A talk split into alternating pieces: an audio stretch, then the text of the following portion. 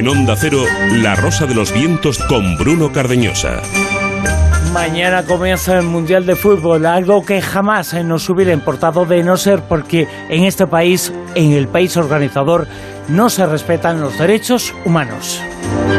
Lo único bueno de todo esto es que la actualidad está provocando que todos conozcamos la realidad de lo que está ocurriendo allí y que nadie piense que eso no ocurre en otros países y que solo hay injusticias, hay en muchos otros sitios, pero ahora nos interesa Qatar donde la ley contempla castigos muy duros y severos a las mujeres que no sigan las normas medievales de los tipejos que gobiernan ahí. Además, la ley, por llamarla de alguna forma, también establece castigos muy duros a quien no es heterosexual. Una banda de tiranos, machistas y homófobos mandan en este país. El gobierno dice que defiende así normas morales. Pues bien, la primera norma moral es mantener la vida y ellos la desprecian porque más de 6.000 obreros, la mayoría inmigrantes, han muerto en accidentes y trabajando la extenuación mientras construían los estadios de fútbol donde se va a jugar. Alguien relacionado con el mundo del deporte decía que prefería no opinar sobre esto, que no se quería meter con ello en política. Y no decir y denunciar esto es hacer el juego a los que mandan en este país. Eso no es política. No, para nada, no lo es. Son derechos humanos. Y no se puede equivocar la política con la defensa de los derechos humanos. Derechos humanos que este programa defiende desde hace 25 años. En esta ocasión, el fútbol también puede ayudar a visibilizar lo que ocurre. Para que las injusticias se conozcan y para que luego se luche contra ellas, lo primero que hay que hacer es mostrarlas. Incluso presumen de lo que están haciendo. Pero ahora tienen y tenemos eh, tres semanas por delante. Hay tres semanas de fútbol, tres semanas de espectáculos y tres semanas eh, para denunciar lo que está ocurriendo en este lugar. No ayer, no en la prehistoria, no en la Edad Media, no eso está pasando ahora mismo. La Rosa de los Vientos con Bruno Cardeñosa.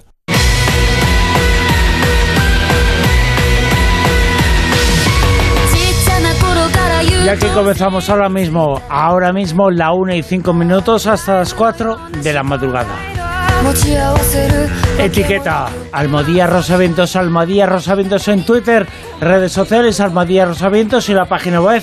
El programa completo, cada una de las partes y secciones, Onda es en la sección dedicada a la Rosa de los Vientos y cada programa de esta cadena de emisoras tiene una sección, Onda es. Y atención, invitado hoy, el lobo, el más mítico de los espías españoles, Miquel Lejarza. El lobo va a estar en unos instantes con nosotros.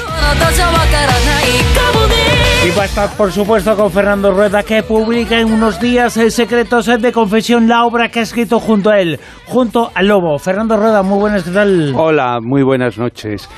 Se van a cumplir 50 años de la captación de un joven vasco que hablaba euskera, llamado Miquel Lejarza por el Servicio Secreto Español, lo que dio lugar a la infiltración más famosa en la banda terrorista ETA.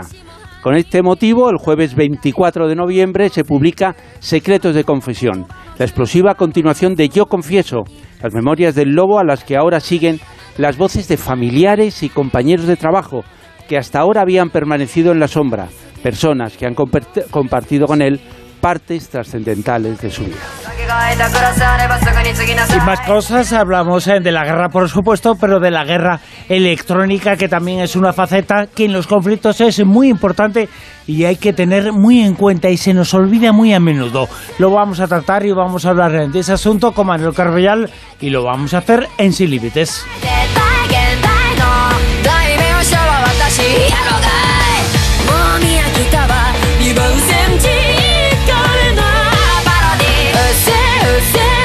Y atención, eh, noticias espectaculares y alegres y felices las que nos va a contar en el callejón José Manuel Esquivano. En el mundo del cine, muchas noticias interesantes y espectaculares.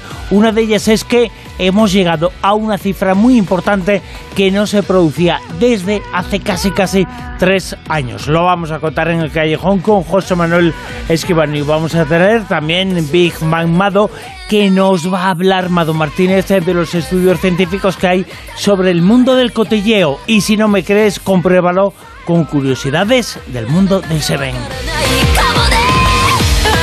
Y mil contenidos más esta noche en La Rosa de los Vientos en la dirección. Silvia Casasola, muy buenas, ¿qué tal? Aquí estoy, digo, yo no me puedo perder el estreno que estamos haciendo el lanzamiento de la exclusiva del libro de Fernando Rueda. Digo, ¿cómo que, que yo convaleciente, aunque entre por HQ no, no, no, no, no, no, no, vamos. Me pongo yo la microfina que tantas veces, tantas veces hemos hablado y aquí estoy con la microfina puesta. ¿eh? Los oyentes no me ven, pero la tengo aquí con el cable colocado. El, goteo cayendo. Tengo, lo tengo. Sí, sí, se ve el goteo. Luego ya, mm, ya veremos cómo terminamos. Vamos a subir una foto con, de tu goteo. Exactamente. Bueno, hablo que van a pensar, pero que, que lo importante es eh, hacer las cosas con ganas y con pasión y por lo menos de eso se trata y para arropar a, Fernando en este lanzamiento, que, creo que somos los primeritos, ¿no? Por supuesto. Pues ya está. Pues aquí que estén muy atentos los oyentes, porque además eh, tenemos la sorpresa de este gran lobo, de este gran Miquel, de este gran superviviente, que también está en la rosa, y que bueno, que, siempre en cuanto tenemos oportunidad, pues nos dice que sí. ¿Pero por qué? Porque tiene su gran amigo Fernando Rueda, si no nos dirían, no, oye, si no va Fernando, yo no voy. En unos instantes, en Miguel Jarza, el lobo con nosotros. Miguel el Jurado está al frente de la parte técnica, Silvia Casasola en la coedición, Javier Sevillano en redacción y producción. Y por supuesto, esta noche, concurso, también pistas en las primeras. Que nos dice lo siguiente. Pues mira, va la cosa de cine, porque resulta que el jueves, el pasado jueves 17 de noviembre, nada más y nada menos que el director famosísimo Martin Scorsese cumplía 80 años. ¿Y qué pasó? Pues que para celebrarlo varias plataformas de televisión pues programaron películas suyas. Digo yo, anda, pues mira, pues en la Rosa de los Vientos nos vamos a sumar también a este homenaje y vamos a hacer el concurso de este tema. Así que muy atentos porque os vamos a dar tres opciones de películas de Scorsese y con las pistas que os voy, que os voy dando tenéis que averiguar de qué película es de la que, de la que estoy hablando, ¿vale? La primera pista es una que vamos, es un poquito con cogida ahí como, como con, con mala idea. Robert De Niro, que es uno de sus factores fetiche, resulta que participa en ella. Y las opciones que os doy es Taxi Driver, Toro Salvaje y el irlandés. Así que tenéis. Sheeran. Is that right? Yeah, you said right. Uh, under the contract, management can only fire a driver on very specific charges. Estamos so, escuchando el irlandés. You have a show up late? No. Do you have any moving violations? No. Do you drink on the job? No. Que además es uno de sus últimos trabajos. Bueno, pues vosotros tenéis que, según las pistas y por vuestro sentido común, decir, a ver, yo apuesto por Taxi Driver, apuesto por Toro Salvaje o apuesto por el irlandés. Y que eh, Robert De Niro participe en esa, en esa película. Ya sabéis que entre todos, todos, todos los que acertéis, solo uno, solo uno, tendrá, tendrá la opción de tener el libro, el libro de Josep Guijarro, que en nada os vamos a decir el título, ¿vale? Uno de los libros de Josep Guijarro es el que está en juego esta noche. Así que muchísima suerte con Almohadilla Rosavientos, participar y nada, a ver, a ver quién se lo lleva, a ver quién se lleva el libro de Josep Guijarro, a ver quién acierta.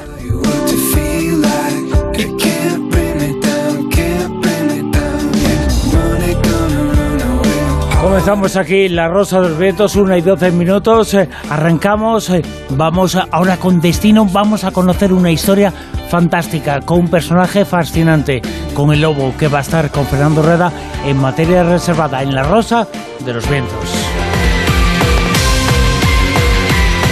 En Onda Cero, La Rosa de los Vientos.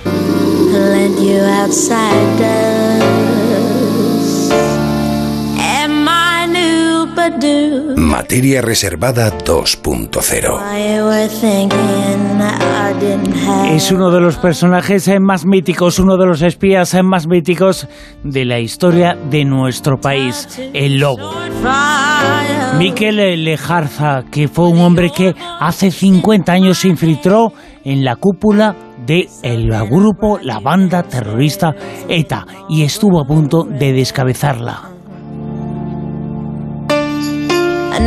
Su historia es la más importante en la lucha contra el terrorismo que ha existido en la historia de nuestro país. Hoy está aquí en La Rosa de los Ventos. Hubo una película, una película famosísima sobre él, sobre su historia.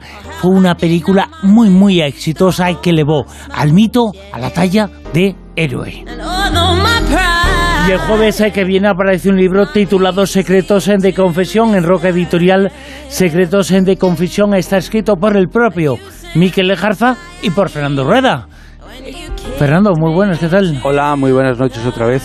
Pues sí, el, jueves sale y salimos eh, lanzados. Eh, ahí empezará eh, oficialmente empezaremos a hablar. El 29 de noviembre estamos en Madrid, voy a, soltarlo ahora al principio. El 1 de diciembre en Barcelona, el 2 de diciembre en Vigo. Digo eso para esa semana, luego seguiremos con, con, todas las ciudades.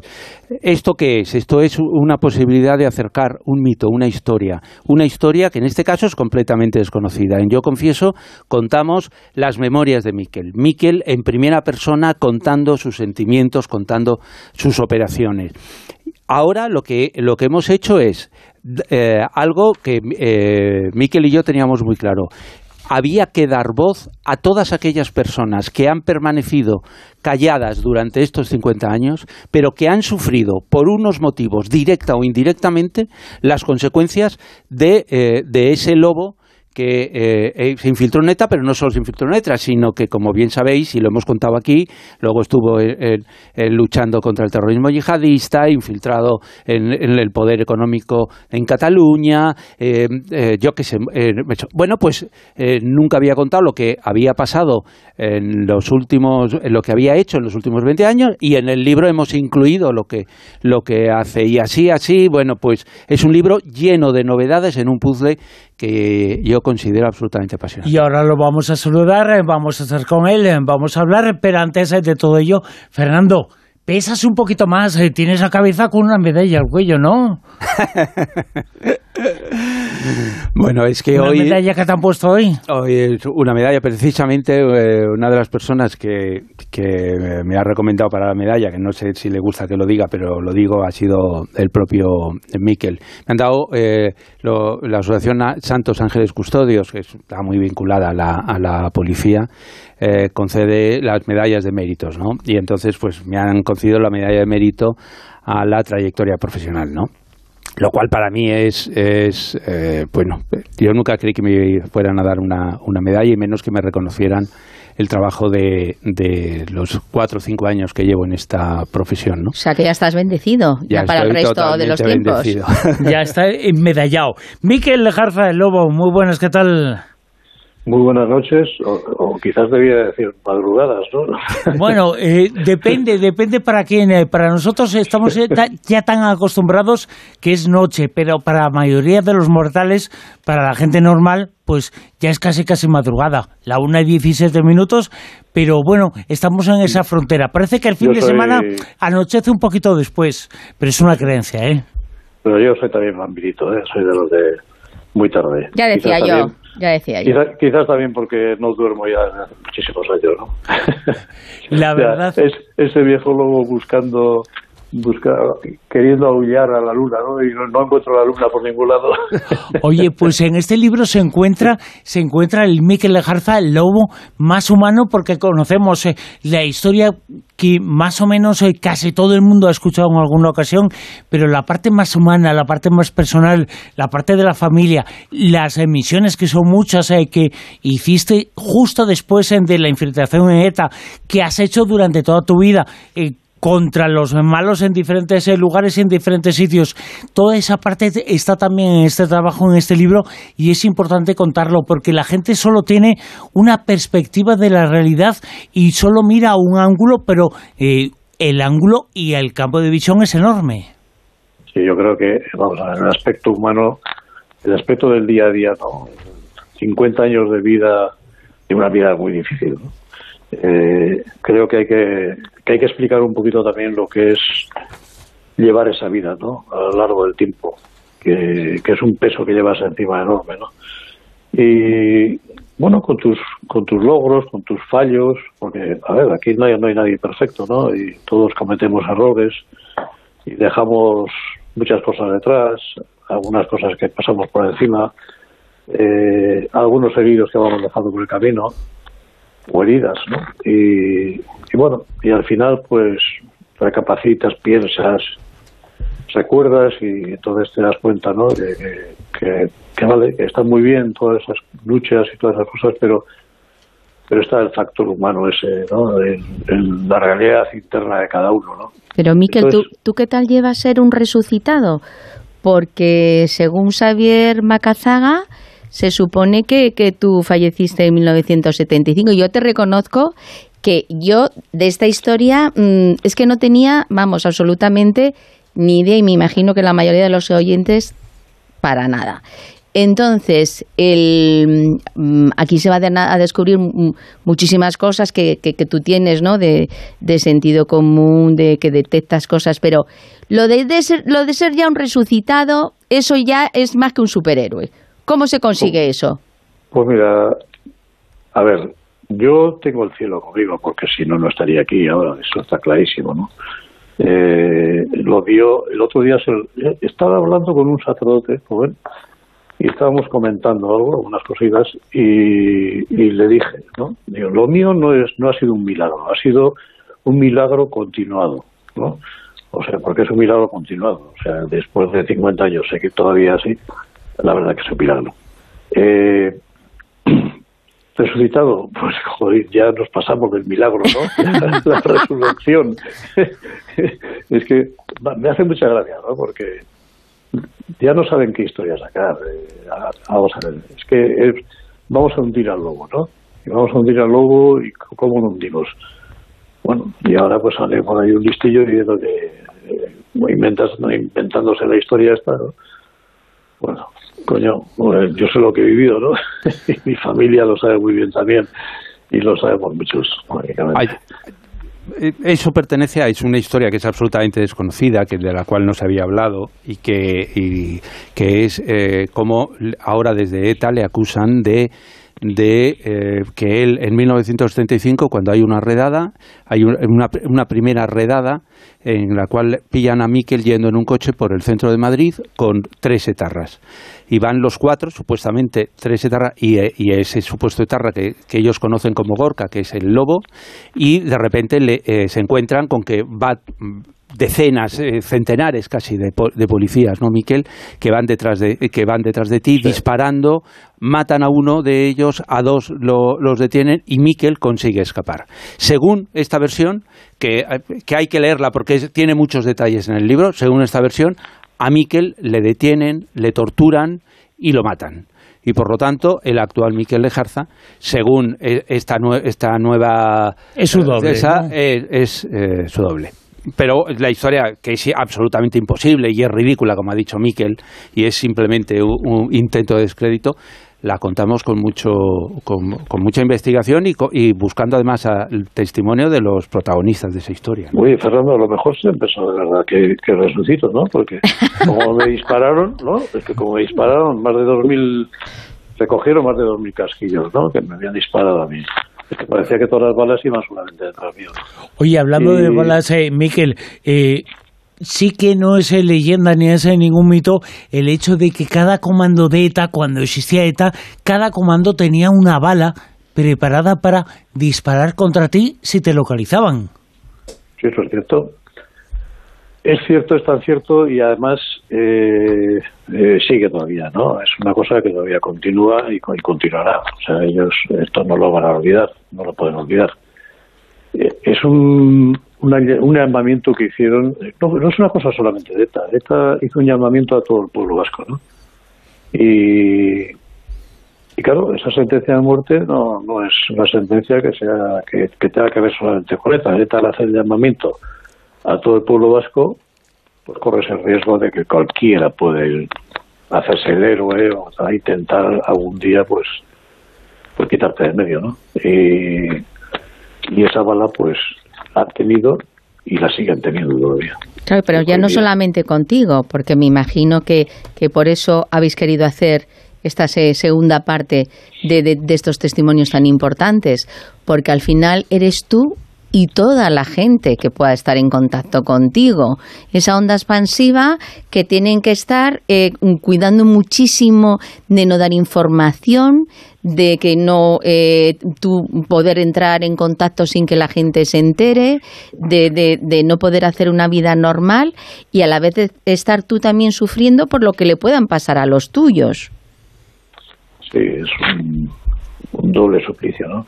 O sea, que no solamente lo tuyo, porque al final lo, lo de uno se asume, ¿no? Lo asumes, ya estás acostumbrado y lo asumes. De, conllevas contigo los riesgos, controlas la situación, etcétera, pero lo que no puedes es controlar la situación de los demás. No puedes controlar la situación de tus familiares. Por eso he dicho de, de, que vas dejando por el camino muchas heridas, ¿no?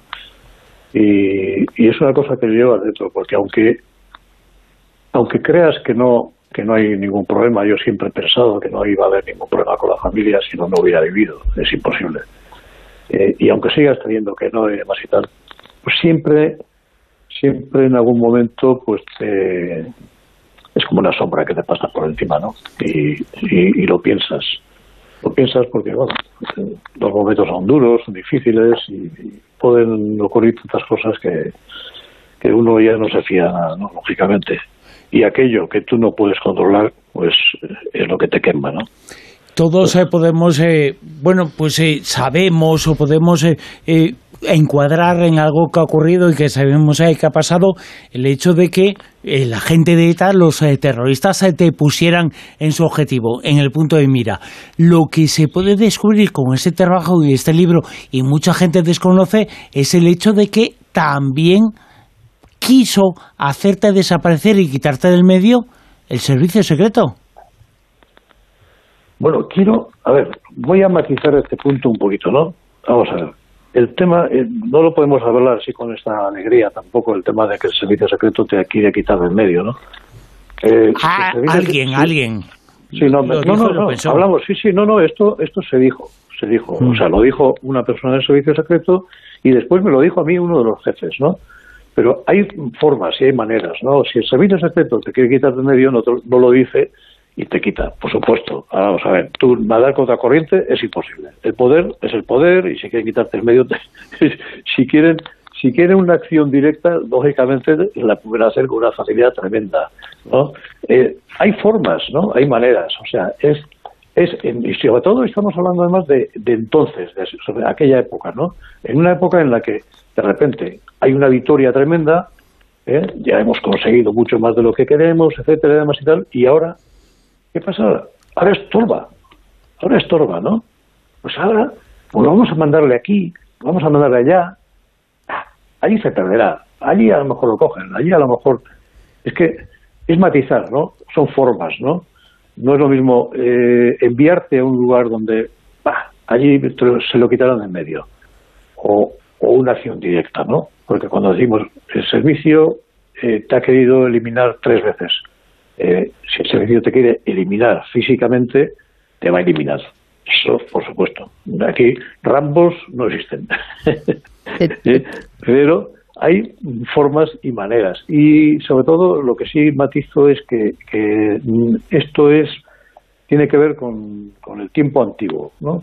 Con, la primera parte, cuando la operación, después de la operación y hasta cierta época. Después ha habido también una época en la que también pues, eh, se han portado mejor conmigo. ¿no? Pero ellos no contaban ni los de ETA, ni los del CSID, CECET y los que luego en, en, todos los organismos según han ido evolucionando, que si Fernando tiene sus ángeles custodio, tú tienes tus ángeles de la guarda y tú has salido en muchísimos momentos por, tus sensaciones, por cómo percibías de, de, de, de, sucesos que otras personas es que ya no lo hubiesen contado.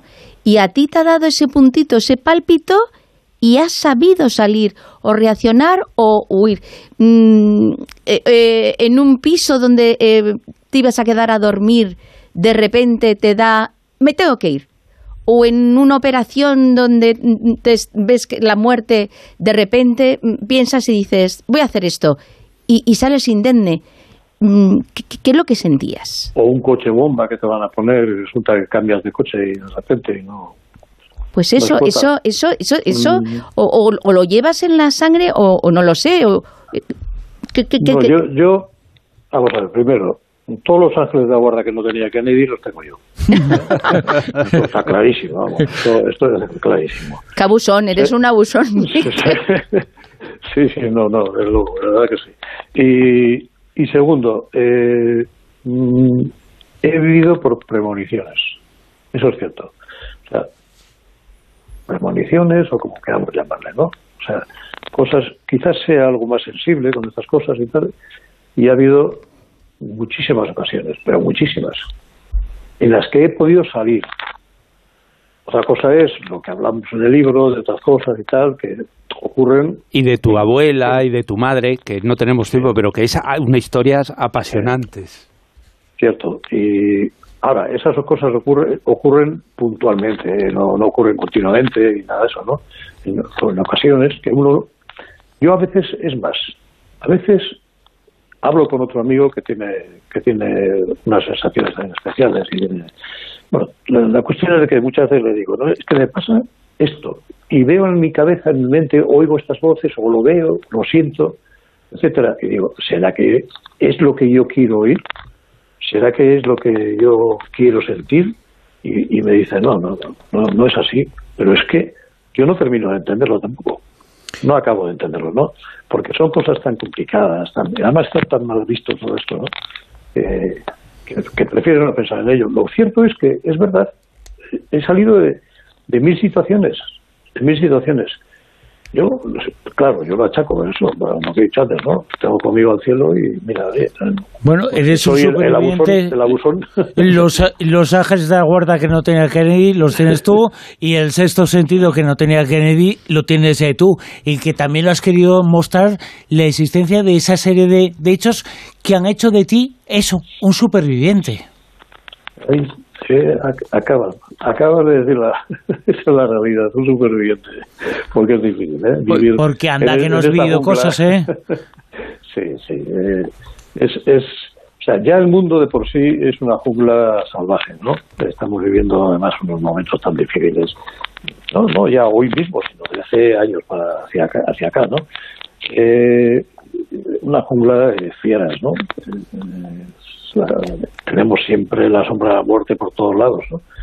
Pero aún si le añades pues todo lo demás, pues fíjate tú, ¿no? que, que, conjunto más explosivo, ¿no? Hablas en el libro mucho, Fernando, y es una cosa que habéis insistido mucho, pues, que se podía contar y se debía contar porque es una faceta de la vida de él, de lo que le rodeó al lobo en la historia de la infiltración en la cúpula de ETA, pero de otros trabajos que ha tenido después, la importancia que tiene el testimonio de la familia. Y los testimonios de la familia, de las hermanas, eh, de la familia, de los cuñados, aparecen en este libro porque es muy importante que la gente lo sepa y lo conozca. Sí, además, eh, eh, Miquel y, yo lo teníamos eh, muy claro, ¿no? Es decir, mm, Miquel eh, hacía la- la- las gestiones, que era importantísimo, porque tener en cuenta que toda la gente que, que habla no había hablado nunca. Y en concreto, digamos, lo más, la parte más delicada, por ejemplo, eran sus hermanas, ¿no? Y entonces no teníamos siquiera la certeza de que iban a, a hablar. Y, pero Miquel no las, no las forzó lo más mínimo les dijo que yo iba a ir y si ellas querían hablar conmigo. Y no preparamos la, la- la entrevista, no me dijo mis hermanas les ha pasado esto, las... con lo cual yo estuve eh, cinco horas reunidas con, con- con ellas, que son absolutamente eh, adorables, y entonces eh, tuve una sensación de, de personas que por un lado adoran a su hermano, yo esto lo decía a Miquel y de hecho se lo pregunto al final en el libro cuando le pregunto esas cosas, hacemos una, eh, una- una entrevista en la cual le pregunto aquellas cosas que, que nunca yo creo nadie le había preguntado. Y, digo y, y es que yo hablo con ellas y noto que le adoran a su hermano. Pero por otro lado eh, que han pasado una sensación de, de, mm, de abandono, una sensación de, de, de- preocupación. Ellas, eh, sus, sus, padres, ¿no? Y unas, unas ansias de poder estar con su hermano y no poder verlo. que han estado años y años y años en, en verlo. Y entonces, bueno, yo cuando eh, cuando hablo con, con Miquel y le, y, le, pregunto, es el único momento en toda, eh, desde hace mucho tiempo en el que eh, Miquel duda. Duda eh, porque él, yo creo, no, tú me dirás, Miquel, pero yo creo que él en el fondo todavía tiene ese tema de la familia y su 50 años de espionaje alejado y con problemas de la familia es algo que todavía lleva muy dentro, ¿no? Bueno, tú lo has vivido, Fernando, sabes, te ha costado mucho, te ha costado mucho esto porque tú sabes que a mí me cuesta una salvajada retrotraerme, ¿no? Volver atrás, volver a recordar, volver a pasar otra vez por todo eso, ¿no?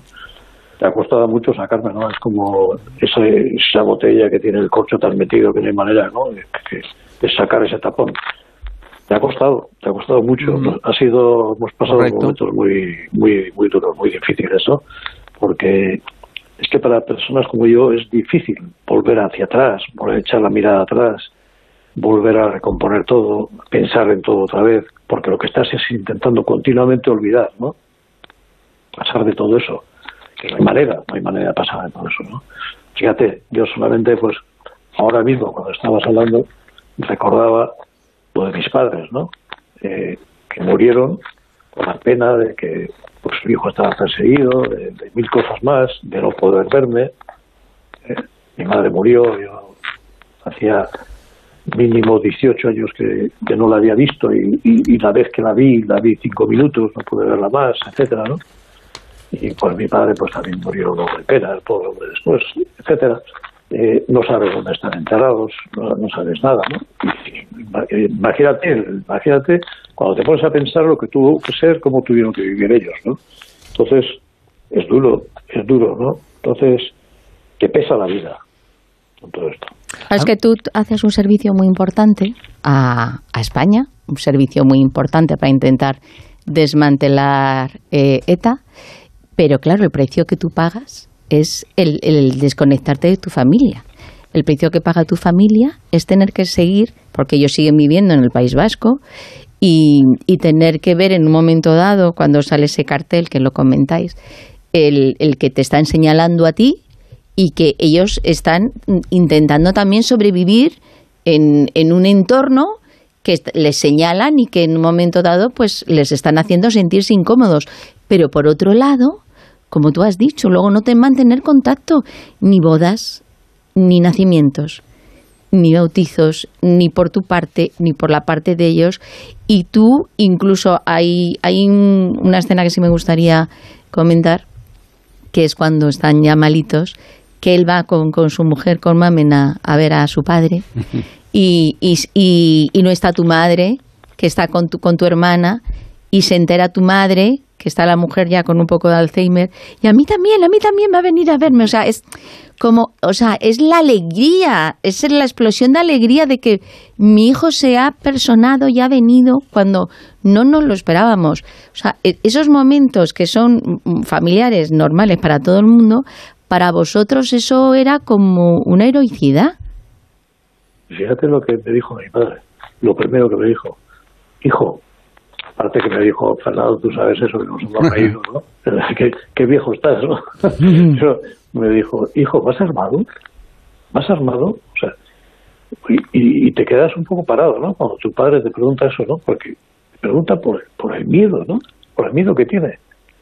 O sea que, eh, es fuerte, sí. Por, el miedo que tiene, pero por eh, protección, eh, supongo, de, los padres, eh, de las madres que, tienen ante, ante una historia como la tuya, que es una historia tan importante. Hay una cosa que aparece en este trabajo, en este libro, que me parece muy interesante. Es una reflexión en base a una investigación, a una serie de entrevistas sobre la mente y la psicología del infiltrado. A mí me parece muy importante esa aportación que hacéis. Sí, bueno, hemos hablado con con Carlos Ramos, que es un psicólogo clínico. Yo hablé con él hace hace diez años cuando yo escribí la novela eh, El regreso del lobo y luego hice otra segunda novela de, que se llama El dossier del rey. Entonces yo necesitaba conocer la personalidad real que pudiera tener eh, Miquel y entonces hablé con el, con el psicólogo. Y entonces el psicólogo nos lo hemos metido, quiero decir, y también eh, digo, lo hemos metido sin que Miquel previamente lo leyera. Quiero decir, Miquel dijo, sí, adelante, eh, lo que diga, ¿no? Quiero decir, que esto es muy importante, que todo el mundo lo sepa. Es decir, que, que es verdad que el libro lo hemos hecho los dos, pero pero Miquel no ha dicho esto, me, esto a lo mejor me parece muy duro, no me parece muy duro. y no, se, no se conocen entre ellos. No, no, no, no, claro. Y entonces, pero hay... no los hemos visto nunca. Y, y hay otra cosa, Fernando, tú sabes que a mí, en este libro, me hubiera encantado que hubiera escrito también alguna etarra. Tú sabes muy bien. Pero desde su punto de vista, a mí no, yo no, no, es un libro en el que a mí me hubiera encantado que hubiera habido más voces todavía, ¿no? voces incluso de, los enemigos, ¿no? De, lo que ellos opinaban, cómo lo veían, cómo... Me hubiera encantado, ¿no? Porque hay que escuchar a todos, hay que escuchar a todo el mundo, ¿no?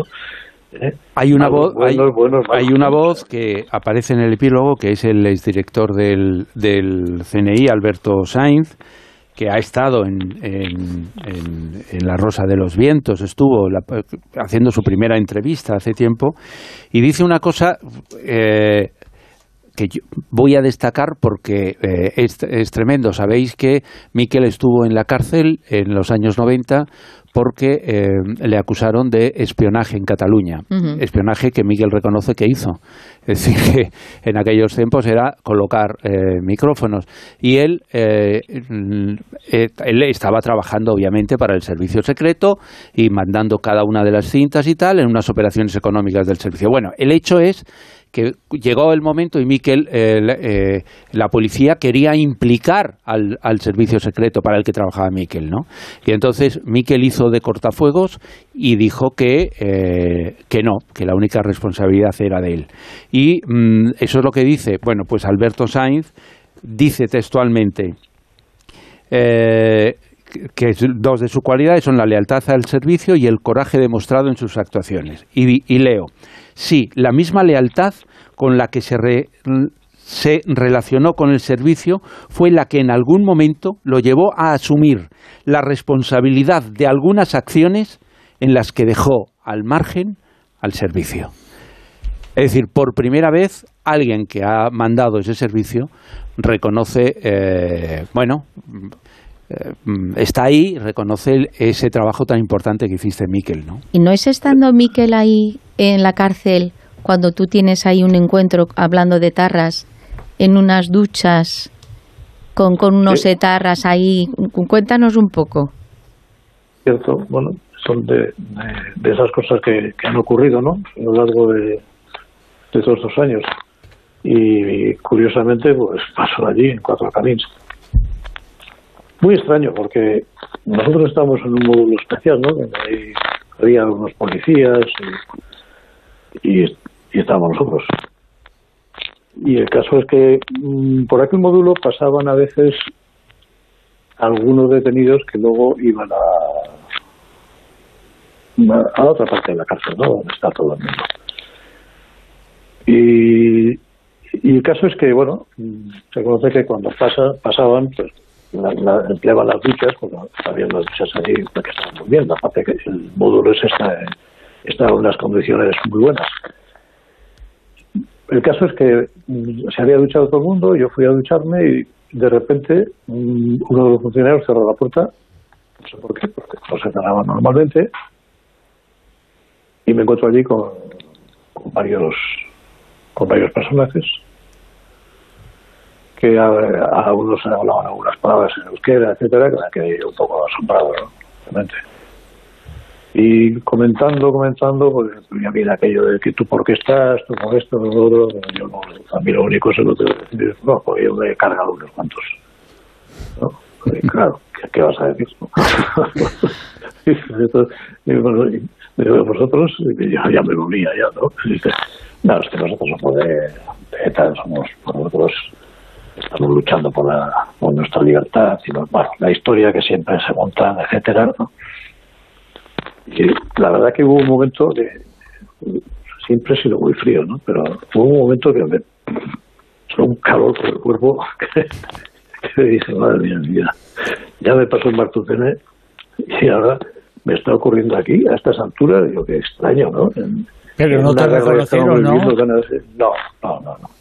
No, gracias a Dios no, y además de repente al cabo de poco rato apareció por allí corriendo unos cuantos funcionarios y venga, venga, pegando gritos y tal, lo sacaron, se lo llevaron y tal, y después, Pero después contaron. ¿Tuviste miedo en ese momento que, en el que tú te das cuenta que ellos tienen que ver con que son etarras y, y, y que, y que tú estás ahí un poco disimulando diciendo, no, yo sí, yo he matado tal, no sé qué, como Pues- estoy... Fíjate, eh, pues, que suena raro que yo diga esto, ¿no? O pero es que no, no he tenido miedo nunca, ¿no? No sé, o sea, no- yo he tenido solamente miedo al, poder, no tengo miedo a otra cosa. Tienes miedo al poder, ¿no? Eh, ¿Por qué? Porque, porque el poder es el único que te puede asfixiar. No, no miedo a que te peguen un tiro, o que tal, no, el poder te puede asfixiar, ¿no? Y eso es lo duro, lo difícil, ¿no?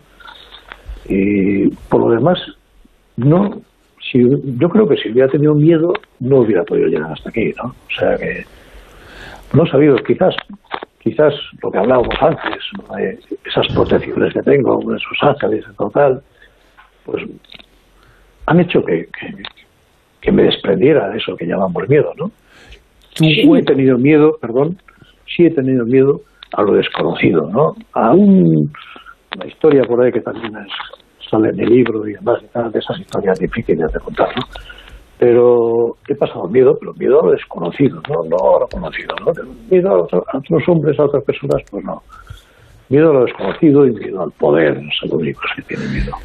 Hay una cosa, eh, si, si te pedimos el teléfono, que porque se está escuchando ahora mismo, hay alguien o algo que lo está infiltrando y se está sonando un poquito raro, pero vamos a, a intentar conseguir que igual no se mueva mucho el teléfono porque la verdad es que está oyendo con muchas interferencias. eh. Pero, eh, Miquel, hay una cosa que contáis en el libro que me parece muy interesante, porque la gente puede tener una opinión eh, o puede tener una creencia porque es tan fuerte lo que hiciste, lo que pasó, esa infiltración, esa eh, que llegaste a la parte más de arriba de, de ETA, que la gente se puede olvidar que eso fue hace un tiempo que después ha seguido Miquel trabajando y haciendo muchos servicios al servicio secreto y muchas labores de espionaje importantísimas. Y citáis en el trabajo, en el libro, esas infiltraciones, esos eh, trabajos, esas investigaciones que hicisteis en otro tipo de mafias, en las mafias económicas, en las mafias económicas que llegasteis a conocer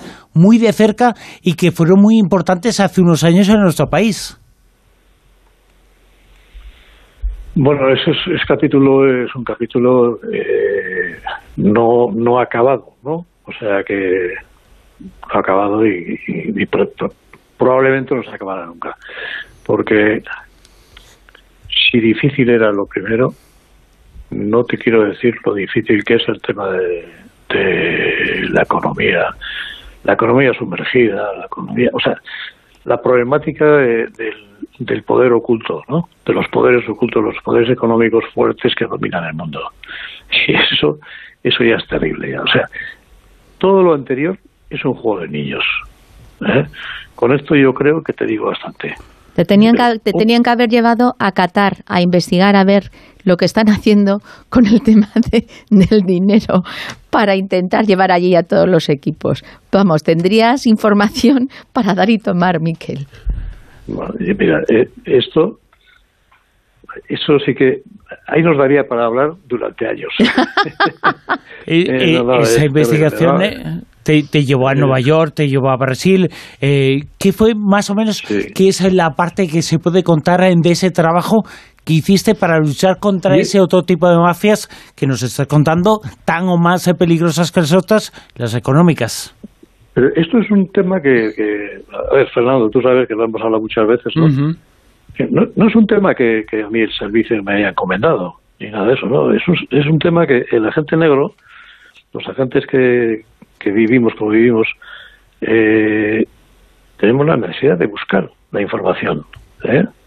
Pero tenemos la, la necesidad de buscar la información, además, no solamente por, por mi servicio, sino por cualquier por, por las fuerzas de seguridad del Estado, por el Estado, ¿no? Porque yo he trabajado siempre para el Estado, yo no he trabajado, yo no trabajo para un gobierno, ni para uno, ni para otro, ni para otro, o sea, yo trabajo para el Estado siempre, ¿no? He trabajado siempre para el Estado, trabajo por el bien de España.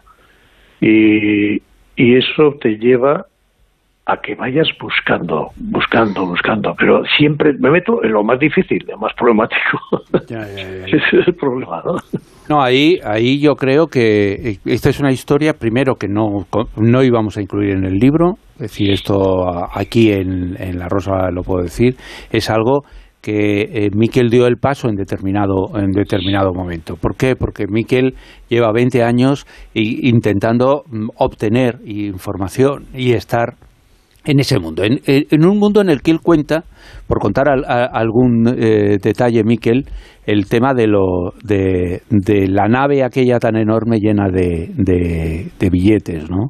Es decir, que yo no ni sé ni quiero saber dónde estaba, pero mm, os imagináis una nave en la cual van metiendo y van metiendo palés, palés, palés de billetes, la de millones y millones y millones de, de- de euros que hay, que es dinero negro que, que puede haber sido obtenido, yo que sé, con, con todo, ¿no? Tráfico de armas, eh, yo que sé, con, con todo tipo de cosas que nos imaginemos y que de alguna forma eh, eh, servicios de inteligencia eh, de, como la CIA o como otros, pues utilizan ese dinero para, em, para lo que sea, yo que sé, no sé, ¿no? Y la cantidad de naves de esas que hay, la cantidad de naves que hay, las burradas, las montañas de dinero que existen de ese tipo, ¿no? O sea que es que de verdad es, es monstruoso, es Sí. monstruoso, es Que parece un mundo imaginario, pero que es real.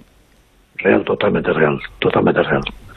En un mundo tan, en, un momento que está tan quemado el mundo ya, tan tantos lugares pasando hambre, pasando unas injusticias terribles, etcétera y tal, y, ver eso, ver eso, eso es terrible, vamos, o sea, no, no, no, no os hacéis ni idea, de verdad, es una cosa impensable. Porque tú investigaste mucho, estuviste muy cerca de gente que hacía blanqueo de dinero, no, de muchísimo dinero, de auténticas fortunas. Ahí De- se de mencionan fortunas, eh, burradas auténticas que salvarían al mundo de la necesidad, eh, del hambre, de la pobreza, lo sacarían de muchísimas cosas.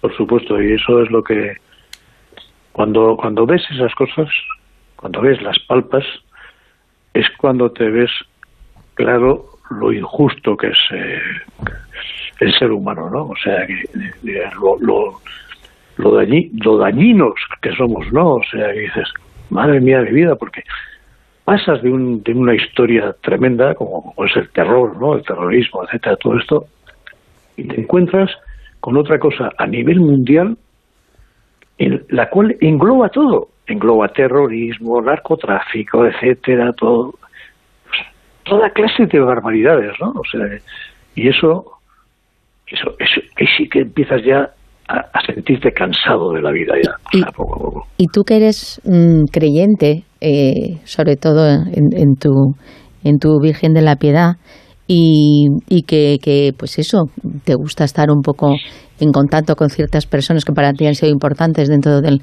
del mundo religioso, con este blanqueo de dinero, en ciertos momentos también creo recordar que utilizaban a, a la iglesia y utilizaban para hacer ciertas cosas, para hacer ese, ese blanqueamiento. Imagino que también pues organizaciones que de ayuda a la gente, ¿no? Que todo vale, ¿no, Miquel?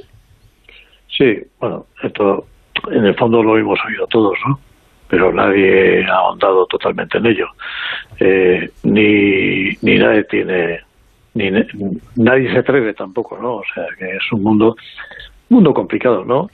Fernando, tú sabes que, que, que nos ha tocado muchas cositas ver, ver cositas de, de que de repente nos hemos encontrado con que con que te llaman de unos lugares donde donde dices pues bueno voy a ir pero no sé a qué voy no y de Importantes, te encuentras que- importantes bancos de países de, de Europa que tienen fama de, de, de blanqueamiento, ¿no? Y que de repente eh, quieren contactar con, con Miquel Lejarza, ¿no?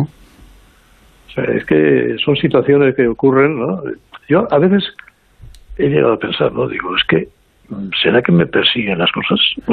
Es que no sabes qué pensar. ¿no? Oye, ahora mismo se me está ocurriendo una cosa. Todo el mundo, eh, yo creo que casi todo el mundo, si no es de todo el mundo, el 99,9% de la gente ha visto esa película, la que cuenta tu historia, la del lobo, esa película protagonizada por Eduardo Noriega, pero esa película igual hace falta una segunda parte, que también se conozca esta otra historia, esta otra segunda parte mucho más reciente, que es la infiltración en ese submundo de las mafias financieras. Hombre, yo creo que película nos queda corto, ¿no?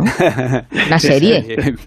No, Con lo tanta sí es verdad- plataforma. lo que sí es verdad es que hay un dato objetivo, porque yo hice un artículo científico hace, hace un año sobre el tema de ETA y tal, y la película española, eh, eh, película española más, ven- que más gente ha visto en este país sobre el terrorismo de ETA, sobre ETA, vamos, es la película de, de Lobo, que yo solo conté a, a Miquel, que tiene un, un montón de millones de, de gente que la, que la que la ha visto, ¿no? O sea que, que sí. Pero, podríamos hablar también de, la, de las conspiraciones, eh, Miquel, de la, que dices que, que no quieres saber de conspiraciones porque acorta la vida. y ha habido tantas y tantas en las cuales has estado que fíjate, cada una de esas daría para una película, ¿no?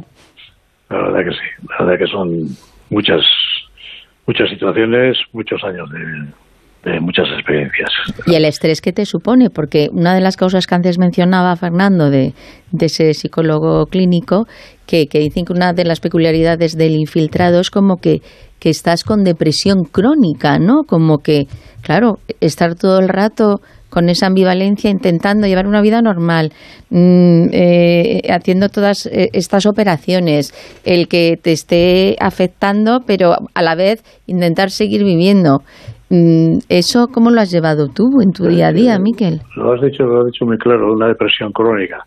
Eso sí, pero ¿qué haces? Pues, pues yo lo que hago yo, yo te digo lo que hago yo, ¿no? Me levanto por la mañana, ahora me cuesta más levantarme, los años ya pesan, etcétera.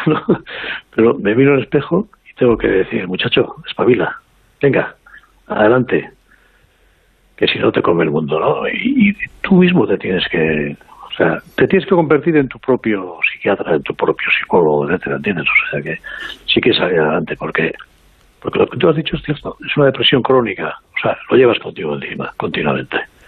¿No? Y, te das cuenta, te das cuenta cuando, cuando ves que, que te estás volviendo cada vez más sensible, ¿no? O que te estás viendo una película y resulta que estás con, con tu familia y, te empiezan a caer esas lagrimitas por una cosa, una tontería, ¿no? Entonces, eso te hace ver que, que, llevas eso contigo, esa depresión crónica, porque pues son las señales que te hacen ver que es, que es lo que tienes. La verdad es que es un honor para nosotros haber tenido y tener en la Rosa de los Vientos a Miguel Lejarza a Lobo. No necesita presentación, es un personaje que tiene una vida extraordinaria. Conocemos esa infiltración en la cúpula de ETA y conocemos eh, también, gracias a este libro y a este trabajo que aparece dentro de unos días, secretos eh, de confesión, conocemos también esa otra parte, la parte más humana, la parte de la familia y lo que hizo después el Lobo. Miquel Lejarza nos ha contado algo aquí en La Rosa de los Vientos esta noche. Miquel, mil gracias. Mil gracias a vosotros y hasta siempre, amigos. Una cosita solamente te quería preguntar, Miquel. ¿Hay lobitos? Después Hay de ti, ¿has, has formado a lobitos? Hay lobitos, hay, hay un lobo ya bien preparado, ¿eh? al que yo denomino el Black Wolf, el lobo negro, ¿no? y, asimismo él tiene un equipo muy bueno ya. O sea que ya el viejo lobo solamente queda en la sombra, pero, pero hay otros lobos muy buenos, muy preparados ya, muy preparados. El lobo que conocemos eh, eh, quedará en la sombra, no, quedará en la luz, en la historia, en la historia de nuestro país. Eh, gracias a Miquel Lejarza se consiguieron muchas cosas en la lucha contra el terrorismo de ETA. Miquel, mil gracias. Un placer. Gracias, Chao. gracias a vosotros. Un abrazo, amigo. Hasta Siempre. Fernando, en unos días aparece este trabajo y comenzáis eh, la gira, ¿no? Sí, el jueves eh, sale el, el libro Y, eh, aquí siempre vamos un poquito antes, y, pero habrá que esperar hasta, hasta el jueves. Y después empezamos la gira. Vamos a ir a más de, de 15 ciudades y, como os decía ahora, y, lo repito, el día 29 en, en, Madrid, el día 1 de diciembre Barcelona, 2 de diciembre Vigo. Eso es esa semana después. Y bueno, y nada, y lo importante es eh, más allá de todo eso es que vamos a poder eh, contar esta historia que hemos contado hoy en, La Rosa, contarlo a la gente. Eh, Miquel aceptará, igual que ha, hecho aquí, eh, ha aceptado preguntas, pues siempre acepta, acepta preguntas, con lo cual el contacto será fijo, vamos mil horas, eh, mil y miles, y decenas de miles de horas de conversación entre Miquel Lejarza, el Lobo y Fernando Rueda en este trabajo. Aparece el próximo jueves. Secretos de confesión. Fernando, mil gracias. Gracias a vosotros, chicos. Chao. Felicidades.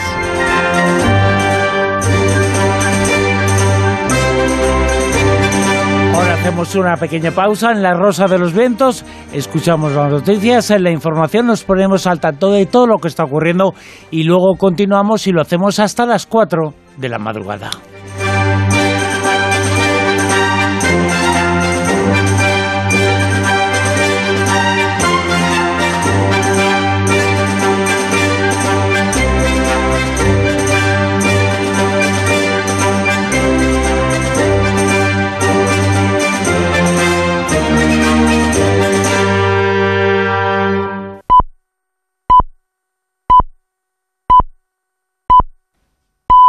Son las 2 de la madrugada, la una en la comunidad canaria.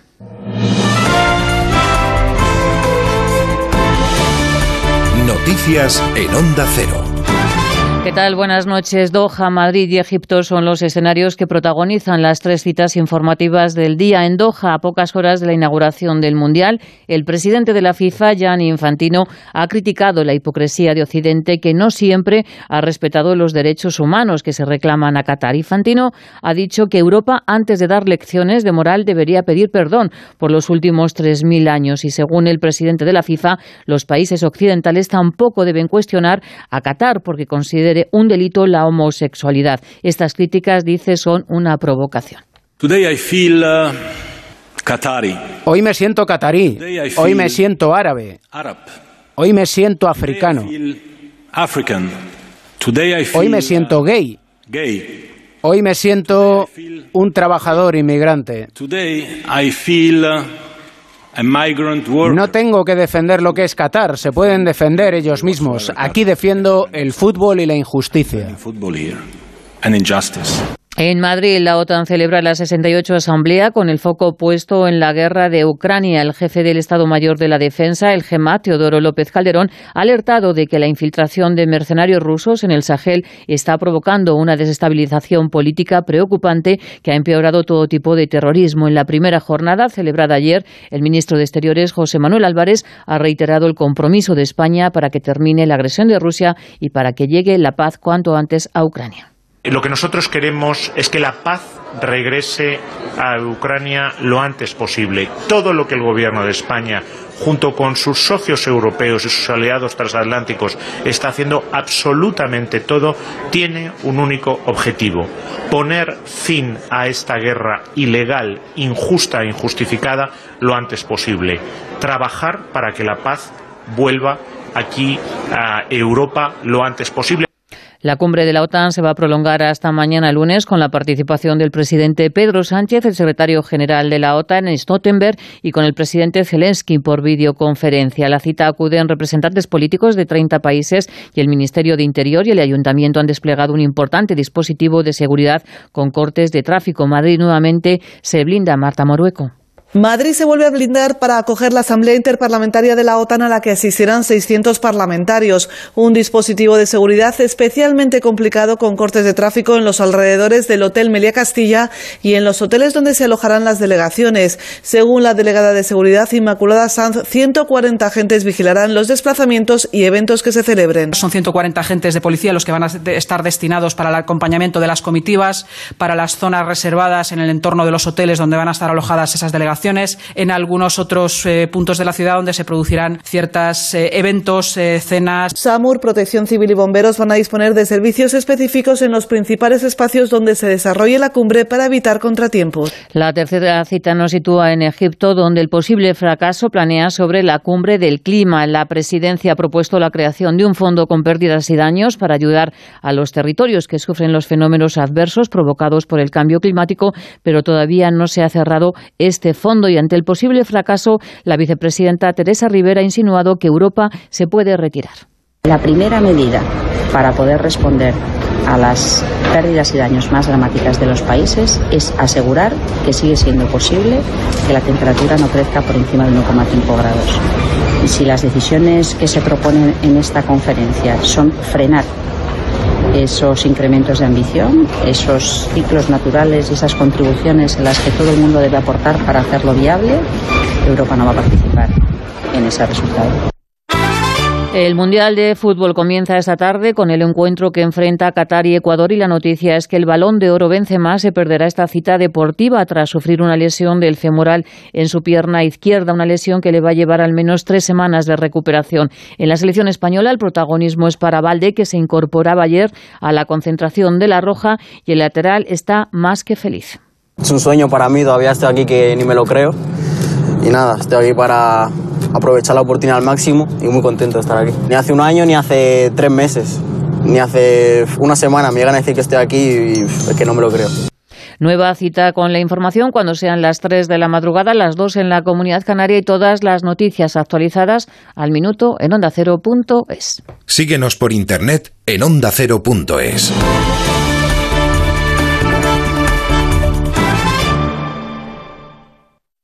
La marea solidaria de Ponle Freno vuelve a las calles de Madrid. El próximo 20 de noviembre tienes algo realmente importante por lo que correr, porque en la carrera Ponle Freno, la carrera de A3 Media por la seguridad vial de la mano de Fundación AXA y con el patrocinio de CGA Red de Talleres, la recaudación íntegra se destina a ayudar a víctimas de accidentes de tráfico. Y si no puedes venir a Madrid, apúntate a la carrera virtual. Inscríbete ya en ponlefreno.com. Ponle Freno y Fundación AXA, juntos por la seguridad vial.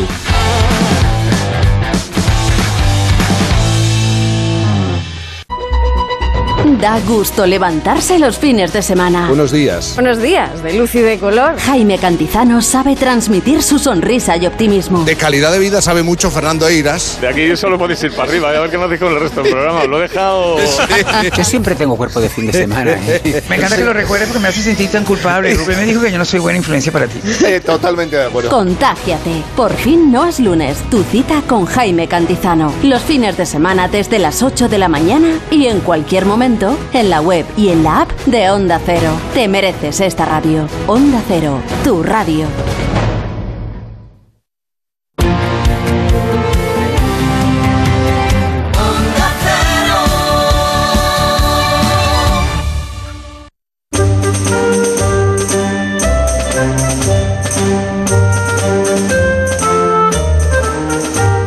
En Onda Cero, La Rosa de los Vientos con Bruno Cardeñosa.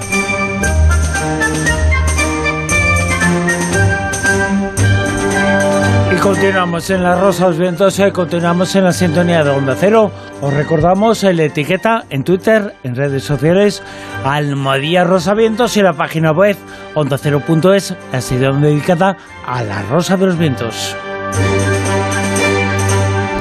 Que estará con todos vosotros hasta las 4 de la madrugada, a las 3 en Canarias, en la edición del sábado de nuestro programa.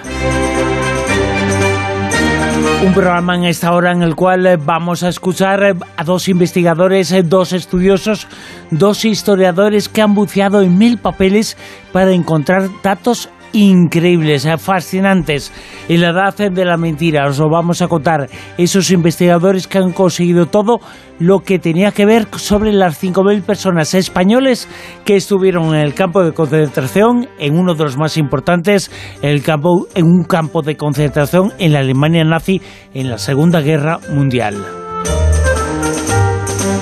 En el campo de concentración de Batauchen y también en esta hora del programa vamos a tener sin límites, vamos a conocer algo más eh, sobre el mundo y lo que es y lo que significa y esa faceta que tenemos que tener siempre muy presente, la guerra electrónica.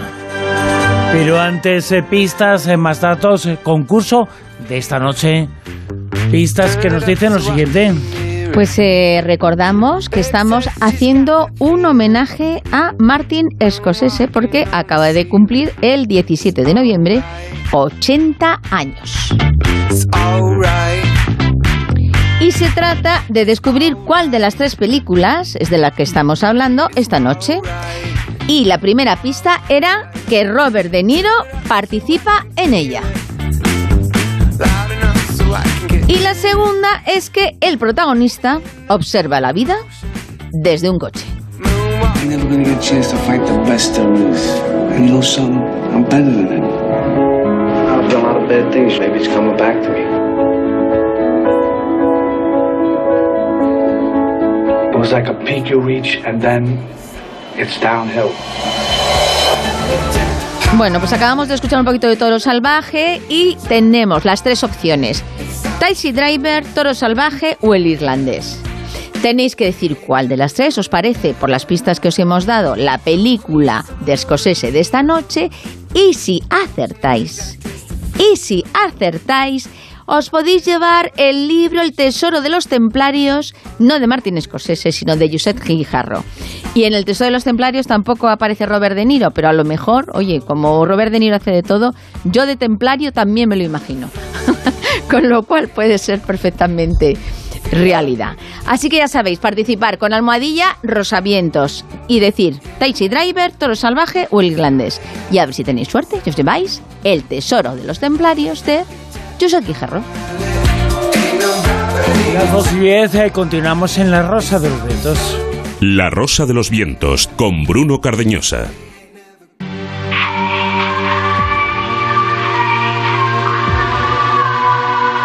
Sin límites. Rusia y Ucrania están en guerra, pero en realidad está en guerra casi todo el mundo. Un conflicto en el cual ocurren y suceden las cosas normales, entre comillas, en los eh, conflictos, eh, pero en los cuales también en este hay guerra electrónica por medio. ¿Qué es? eh, ¿Qué relación tiene incluso con los fenómenos misteriosos y enigmáticos de los que hablamos aquí? Hoy lo vamos a saber en Siribites con Manuel Carballal. Manuel, muy buenas, ¿qué tal? Muy buenas. Gran tipo Robert De Niro, ¿eh? por cierto. ¿Que tú conoces? sí. Claro. Sí, ¿Que tú, conoces? Claro, por Cortés, que estuviste, ¿no? Un- Haciendo de asesor. Buen alumno, buen alumno. Aprende Fuiste, rápido. eh, Aprende fuiste rápido. el asesor de la película Luces Rojas, dirigida por Rodrigo Cortés, amigo del programa, y protagonizada, entre otros, eh, por Robert De Niro. Pues eh, tú, Manuel Carballal, era la persona que le enseñabas a Robert De Niro algunos truquitos eh, para engañar a la gente. Bueno, los trucos que aparecen en la película. Claro, por eso, Los por eso. efectos. El trucos, eso no. Sí, bueno, entre magos no eh, se llama trucos, son entre magos no se llama trucos, pero entre seres normales sí se llama trucos. Bueno, sí. Y la gente sí. los conoce como trucos. Y también tiene mucho que ver eso con la guerra electrónica, porque la guerra electrónica está llena de trucos para engañar. Es una de las funciones fundamentales de la guerra electrónica. ¿Qué es? La Bueno, parece fácil. ¿A qué nos referimos? eh? Porque es un término que es muy sencillo expresarlo, pero ¿qué y en qué consiste? Porque es amplísimo lo que puede encuadrarse dentro de la llamada guerra electrónica. Claro, no es que entre a un lado y otro de la trinchera se estén tirando ordenadores ni móviles, eso no es. No. Parece fácil, parece fácil guerra Ni electrónica. bombillas. Ni bombillas. Parece fácil, pero es un mundo mucho más vasto y mucho más complejo de lo que puede parecer a, a simple vista. Se define la guerra electrónica como una actividad tecnológica con el fin de determinar, explotar, reducir o impedir el uso hostil de todos los espectros de energía por parte del adversario y a la vez conservar la utilización de dicho espectro en beneficio propio Pues vamos a traducirlo al cristiano. al cristiano. Eh, evidentemente hay una serie de cosas que parecen bastante obvias. Por ejemplo, lo relativo a las comunicaciones. A partir de dentro de lo que en el ámbito militar se llama la cadena de mando, son fundamentales las comunicaciones para comunicar a los mandos con las primeras líneas de combate. Em, durante la Primera y la Segunda Guerra Mundial existieron personajes como Oscar Reibrea, del que hablamos hace, hace un mes aproximadamente, que era motorista de enlace. Entonces él iba en una moto con unos unos tubos metálicos o con unas, las órdenes del alto mando y tenía que ir esquivando el fuego enemigo para transmitir esas órdenes. Cuando se desarrollan los sistemas de comunicación electrónica, al mismo tiempo, y este es el eterno juego del gato y el ratón, en el mundo militar, al mismo tiempo que se desarrolla un sistema de comunicación más rápido y más eficiente, se desarrollan sistemas para eh, interceptar esas comunicaciones o incluso para falsearlas. Y ahí ya estamos hablando de un ejemplo de guerra electrónica. Un poco también los mensajes encriptados. Que en algún... Claro, es que la criptología, desde, desde los tiempos pretéritos en que se cogía un mensajero, se le tatuaba el mensaje en la cabeza, se esperaba que creciese el pelo y se le soltaba con ese mensaje, claro, ya lo podían registrar, cachear, que no le iban a encontrar el mensaje que llevaba tatuado en la cabeza. Eh, desde entonces se han inventado todo tipo de sistemas de lo más alucinantes para transmitir códigos cifrados, hasta llegar a la actualidad en que todo el mundo informático sabemos que hay sistemas muy alucinantes como utilizar el código de una imagen, por ejemplo, de una fotografía, tú recibes una fotografía y no sabes que dentro de esa fotografía o dentro de ese vídeo, de ese vídeo hay un texto, hay un, un mensaje cifrado. Lo mismo ocurre también con la simulación y la fabulación. Ya en, no recuerdo si fue en el siglo XII, bueno, anterior, muy anterior, cuando el general Sun Tzu escribió el arte de la guerra, decía, todo el arte de la guerra se basa en el engaño. El supremo arte de la guerra es someter al enemigo sin luchar.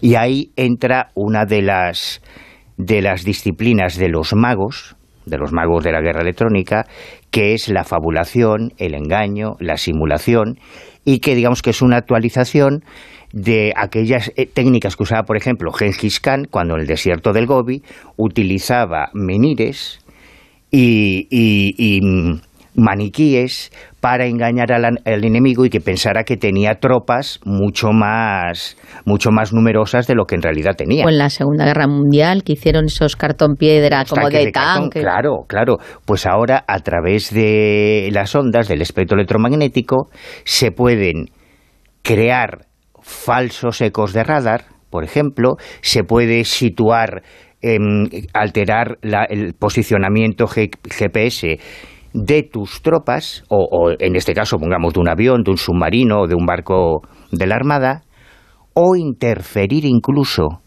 en el GPS, en el sistema de navegación del enemigo, para falsear la ubicación en la que se encuentra y, por ejemplo, tú, imagínate eh, darle una, una ubicación X a, interfiriéndolo a través de, de la electrónica a un, al navegador de un avión para que cuando crea que está haciendo la aproximación a su aeropuerto para aterrizar, de repente se encuentra que está en medio del océano por ejemplo, ¿no? Y no puede y no tiene ya combustible para volver. Madre mía. O sea, es, es un mundo absolutamente alucinante. Y en cuanto a la intercepción, mm, el otro día me comentaban un, caso muy sorprendente de un general eh, enemigo al que se le interceptan las comunicaciones para localizar su ubicación geográfica. Entonces recibe una llamada de quien creía que era su madre para confirmar que se encuentra en esa situación y cuando ya coge la llamada de quien pensaba que era su madre, eh, se señala el blanco y le cae un misil encima y así es como eliminan, ¿no? Por ejemplo. O sea, es un mundo del que no conocemos mucho y absolutamente alucinante. ¿Y se conoce de la existencia o que pudiera haber sido utilizado o se está utilizando ahora en la guerra que hemos eh, mencionado entre Rusia y Ucrania? Claro, y además es la única explicación de por qué un país tan pequeño como Ucrania, con un ejército tan pequeño como Ucrania, le está, se les está haciendo pasar canutas a uno de los tres ejércitos o de los cinco ejércitos más poderosos del mundo. Con lo cual, la utilización de guerra electrónica le ha dado o le puede estar dando un punto de ventaja a Ucrania sobre Rusia. Sí, yo creo que todos Puede ser esa la clave para explicar el por qué Rusia no consigue eh, ganar esa guerra que teóricamente por capacidad y por fuerza del ejército podría. Claro, yo me imagino que él se pensaba que iba a ser un paseo, me refiero a Putin, y, y se ha encontrado pues que el paseo es muy accidentado y mucho más largo de lo que imaginaba. Y evidentemente todo el apoyo que está recibiendo de la OTAN a nivel de, de tecnología y de, y de guerra electrónica, eh, Ucrania probablemente es la explicación a lo que está ocurriendo. Pero además de los drones, eh, ¿habéis constatado que, que hay alguna? Porque, por ejemplo, en su momento, eh, en el tema este de la guerra electrónica, el electromagnetismo da mucho, mucho juego. Entonces, en, en su momento, con lo de la embajada de La Habana, de Estados Unidos. Exacto. Bueno, Exacto. pues a ver, cuenta. Claro, es que, eh, como os decía, es un mundo muchísimo, muchísimo más amplio que simplemente pillar las comunicaciones o falsear ecos de radar. Una de las cosas más alucinantes de, este mundo, que desde luego a mí más me ha sorprendido, es eh, todo el, el desarrollo que se viene haciendo desde principios del siglo pasado, incluso, para intentar focaliz- utilizar la energía como un arma y focalizar la energía como si fuese una bala o un proyectil de cañón. Y se desarrollaron ya eh, hacia 1937 el Ministerio de Guerra británico, eh, concretamente un físico, eh, Watson Watt, que trabajaba en ese ministerio, ya desarrolló lo que él llamó el rayo de la muerte que era algo en lo que Tesla también estuvo en su día trabajando, el utilizar la electricidad como si fuese un, un cañón. Ha evolucionado muchísimo y hoy en día, dentro del mundo de la guerra electrónica, digamos que existen... te- estamos en, en las armas de la cuarta generación, para entendernos como ellos lo, lo expresarían.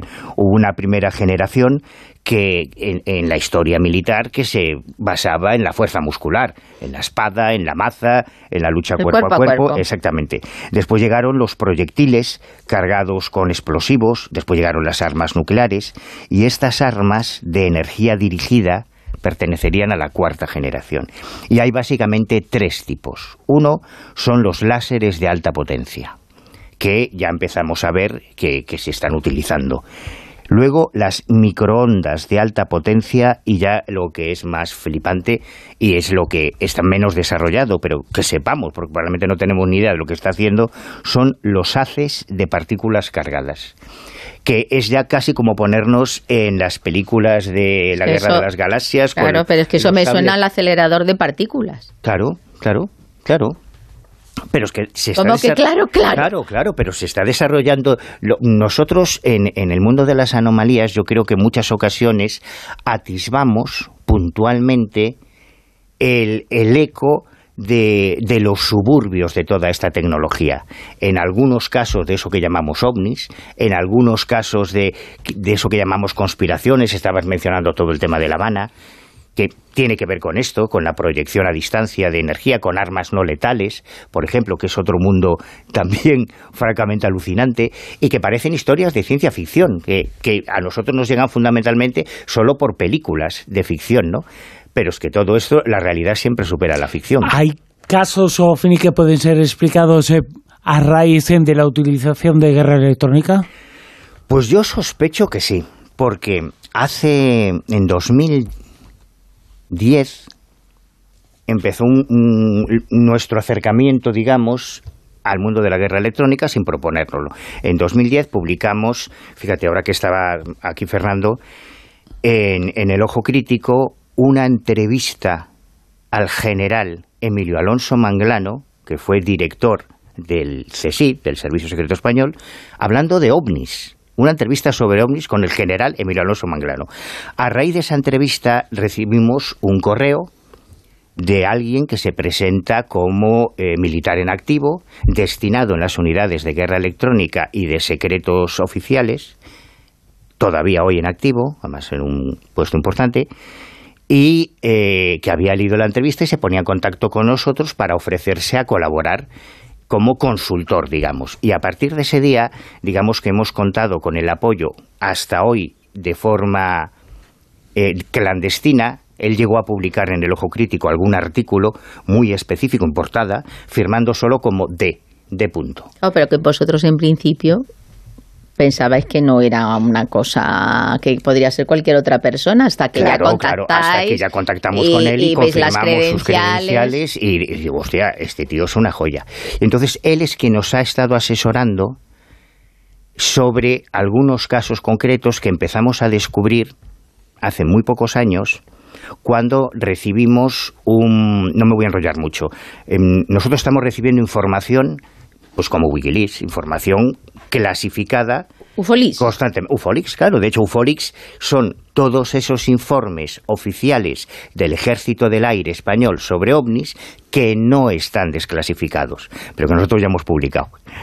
Y entonces un día nos llega un informe de, tres páginas relatando lo que parece que fue un scramble en la base aérea de Manises, en, en Valencia, no en el 79, sino un año antes, y eh, está firmado con, por dos nombres. Entonces nos tiramos ocho meses, que se dice pronto, buscando a quiénes eran los pilotos que se mencionaba en ese scramble de 1978. Eh, eh, David Cuevas y tú. Y David Cuevas y yo, sí. Y al final lo localizamos. Claro, hoy es general. Entonces nos reunimos con él en Torrejón de Ardoz y estuvimos hablando sobre ovnis en general.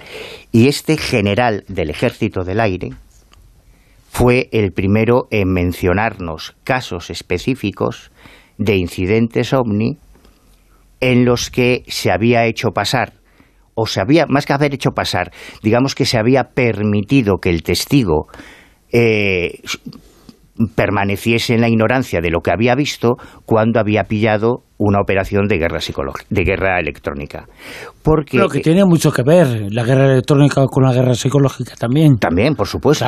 Y sobre todo con el colonialismo que vivimos durante mucho tiempo en España, porque los servicios de inteligencia españoles, cuando surgen, cuando surge el CECED, luego el CSID y actualmente el CNI, durante mucho tiempo estuvieron, digamos que, tutelados por los americanos. Fernando esto lo cuenta perfectamente en sus libros. eso te iba a decir, que claro, independientemente de que a lo mejor nuestras fuerzas eh, por servicios secretos o las Fuerzas Armadas utilizaran prototipos o probaran o tal, de otros sitios... Claro, claro. Entonces, eh, bueno, hasta tal punto que nuestros primeros espías claro, no tenían ni micrófono, entonces los micrófonos se los pasaban los colegas de la CIA, pero a cambio de poder escuchar ellos también lo que grababan nuestros espías, o sea que era un colonialismo brutal. Pero al mismo tiempo, tanto en el ámbito del mar, sobre todo en el Mediterráneo, que la entrada es el estrecho de Gibraltar, eso cualquiera lo entiende, o sea, es mm. un, un, punto geoestratégico, bueno, es un nido de espionaje lo que hay en el estrecho de Gibraltar a un lado y a otro, porque todo el que entra o sale, pues lo hace por ahí. Pero es que además las mismas fuerzas aéreas eh, norteamericanas y también las israelíes después, bueno, y las francesas y las alemanas, al entrar en Europa por España, digamos que han generado muchas situaciones en casos muy concretos. Te pongo un par de ejemplos muy gráficos. En la guerra del Yom Kippur, por ejemplo, que empezaron a aparecer aviones que no se identificaban, pues porque iban clandestinamente a hacer operaciones de bombardeo. O, por ejemplo, los aviones eh, secretos de la CIA que no notificaban plan de vuelo, que de repente un controlador pillaba un eco no identificado, decía, pero ¿y esto qué es? ¿Y usted quién es? Claro, no, soy de la CIA, que voy con unos terroristas a Guantánamo, pero no digas nada. Para identificarlos, eh, lo único que lo que se utilizó no fue el registro radar, las eh, cosas habituales, sino las fotografías que toman algunas personas eh, civiles en los aeropuertos eh, que les gustan los aviones y toman una serie de fotografías, aparecen unas matrículas en los aviones y gracias a eso se enlazan una serie de datos eh, que sirve para identificar esos aviones que portaban en su interior eh, supuestos terroristas de Al-Qaeda. Exactamente. Y eran aviones, creo que los aviones de la CIA son ejemplos muy fáciles de entender de que eh, a veces se producen situaciones que el testigo ve algo que no sabe lo que es, no está mintiendo, pero a lo mejor detrás hay una situación mucho más conflictiva desde el punto de vista diplomático si se supiese que era realmente eso. O sea, que ese corradar que aparecía pero no tenía notificación y no sabían ningún tipo de información se clasificaba como un supuesto avistamiento. Claro, pero te digo más, nosotros ya hemos conseguido identificar varios en estos documentos eh, de Ufolix, que son informes y documentos oficiales del Ejército del Aire que no se han desclasificado a fecha de hoy, ahora entenderéis bien por qué, pues hemos encontrado varios casos de, por ejemplo, tráficos no identificados, ecos de radar, en la base aérea de eh, Gando, en las, en las Islas Canarias, que cubre precisamente el espacio aéreo de, esa zona, que es un espacio muy sensible, y que, eh, claro, eran objetos que de repente aparecían y, no se sabía lo que eran. Bien, es un, un, ovni, es un tráfico no identificado, perfecto. Bueno, pues al final descubrimos que eran, por ejemplo, en algunos casos, aviones espía norteamericanos de guerra electrónica que estaban barriendo todas las comunicaciones de Marruecos durante los preparativos de la, de la Marcha Verde, cuando España deja el Sáhara, abandona el Sáhara. Claro, eso desde el punto de vista histórico, geopolítico y estratégico es importantísimo. Entonces, todos los servicios secretos estaban ahí pegando la oreja. Incluido, y esto es lo más interesante de, de este mundo, incluido aviones también de comunicaciones españoles que estaban haciendo lo mismo, pillando todo el espectro de comunicaciones de radio, y que ni siquiera habían notificado a los propios controladores del Ejército del Aire español, oye, que somos de la casa, que somos amigos, ¿no? Que, porque todas esas operaciones son clandestinas. Y ya el, el remate de todo esto es durante toda la evolución de, de, la guerra electrónica, que cada vez es más creativa y más sorprendente, la interferencia en comunicaciones hecha por, eh, por ejemplo, por pilotos norteamericanos o, o, desde acuartelamientos, desde bases en Zaragoza, en Rota, norteamericanas, digamos que utilizándonos como conejillos de indias para ver cómo reaccionaban, porque al fin y al cabo, en aquella época, claro, España se consideraba que era un país, pues no, no una potencia precisamente, y, y por ese colonialismo de la inteligencia norteamericana con nuestros servicios secretos, digamos que en varias ocasiones se nos utilizó como conejillos de indias. A ver, ¿cómo reaccionaría un país europeo si de repente empiezan a aparecer señales de... de amenaza o una cosa así. Sí, o, incluso, pero esto incluso lo han hecho, a mí por ejemplo eso me lo ha contado no hace mucho, estuvimos comiendo con Fernando Cámara, que fue el piloto protagonista del Scramble, el famoso caso Manises, y él nos contaba que en alguna ocasión cuando ellos hacían las vuelos de entrenamiento, eh, estamos hablando de pilotos españoles, ¿eh? En, en, en, España, cuando hacían vuelos a baja cota, pues de repente encendían, llevaban un foco en, a uno de los lados de, de los F1 y lo encendían de repente en, pleno de la en, plena noche para ver cómo reaccionaba la gente abajo cuando de repente veían un foco luminoso que se encendía y al día siguiente decían, claro, mira, en el periódico veíamos que decía que se había visto un ovni en el valle de no sé qué. Bueno, pues estamos nosotros haciendo una travesura. ¿Cómo se lo pasan? Eh, mientras manteníamos la conversación, has cogido varias veces un libro, un libro que tiene y que recomendamos a la gente mucha información sobre esto de lo que estás hablando, ¿no? Te lo agradezco porque este libro es muy especial. Eh, este personaje que te comentaba, que es un militar en activo... La fuente secreta de esa información. La fuente secreta, después de muchos años de colaborar con nosotros y de asesorarnos en, desde dentro en cuestiones de, inteligencia y de guerra electrónica, eh, hace unos meses, cuando salió todo el follón de lo del Pentágono en Estados Unidos, claro, yo quería saber la opinión de gente experta. Entonces le pregunté a varios militares, le pregunté a varios pilotos, oye, ¿no nos podréis hacer una valoración de lo que está pasando con los ovnis del Pentágono desde vuestra desde vuestras disciplinas profesionales como pilotos, como ingenieros aeronáuticos, como militares de guerra electrónica y a una de esas fuentes a la que acudí es Daniel D hasta ahora. Antes era D, ahora ya es Daniel. Y, y Dani, que es un cielo, que es un amor, me dice, bueno, ¿y, cuál es el límite de páginas? Claro, yo le digo, tío, es el ojo crítico, no hay límite, lo que tú quieras. O sea, esta semana va a salir el último número, son 140 páginas. El 95. El 95, que se dice pronto, ¿eh? Le digo, no, no, tú escribe lo que necesites. Y entonces él iba escribiendo y me decía, oye, Manuel, que llevo 20 páginas. Mm, no, no, tú lo que necesites. Oye, que llevo 30. Oye, que llevo 50. Oye, que llevo 100. Digo, hostia, para un artículo va a ser un poco... Igual lo metemos en dos partes. Oye, ¿por qué no hacemos un libro? Y entonces, así nace este libro, Inteligencia y Guerra Electrónica, la batalla secreta de los magos, de Daniel Valcárcel, con el que abrimos en, el Ojo Crítico una colección que se llama Solo para tus ojos que pretende explorar el punto de intersección entre el mundo de los servicios secretos y los, fenómenos extraños. ¿no? Pero lo más bonito de este libro no es que esté escrito por un experto en guerra electrónica que además conoce el mundo de las anomalías, sino que él ha renunciado a todos los derechos de autor y todos los derechos van destinados a la Asociación Española de Lucha contra el Cáncer. O sea que encima, además de aprender el mundo en el que estamos viviendo sin saberlo, porque si tienes un ordenador o tienes un móvil, esto nos afecta y más de lo que imaginamos es que encima va todo a la Asociación contra el Cáncer. También habla en esto de la guerra electrónica de los metamateriales, que has hablado mucho de, de ese tema. ¿Qué destaca? Claro, es que se están desarrollando unas tecnologías que es normal que cuando alguien profano no está familiarizado y, se encuentra con que se están desarrollando nuevos, pero muchos, ¿eh? no son pocos, muchos metamateriales que no existen en la naturaleza, que no son de origen natural, pues se llega a decir, no, pues esto es de Roswell, ¿no? Esto es alienígena, no, no. Para eh, nuevos sistemas de, mm, protección, de coraza, para armas, mm, para el tema, por ejemplo, del mantenimiento de la energía en estas armas sofisticadas que os decía, para pilas que, que, en realidad son como la munición, como un cargador de una pistola, pero en estos proyectores de láser y de microondas, pues están haciendo La gente lo mide por ahí. La gente que quiera conseguir el libro, ¿dónde se tiene que dirigir? Pues buscando inteligencia y guerra electrónica, Daniel Valcárcel. El ojo crítico en, buscando el ojo también. Crítico, en Amazon, en, en eBay, en tu colección, los lugares habituales. Repetimos el título.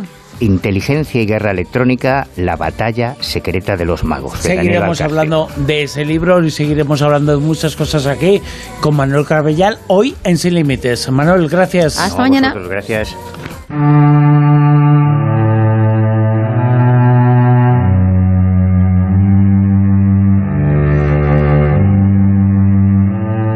La edad de la mentira.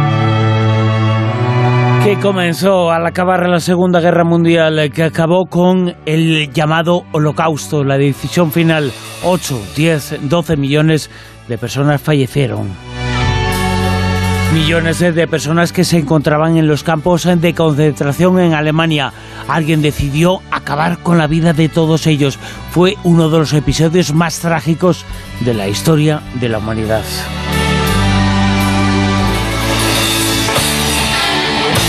Y fue el comienzo de muchas cosas que llegaron después y también de la investigación que contamos hoy.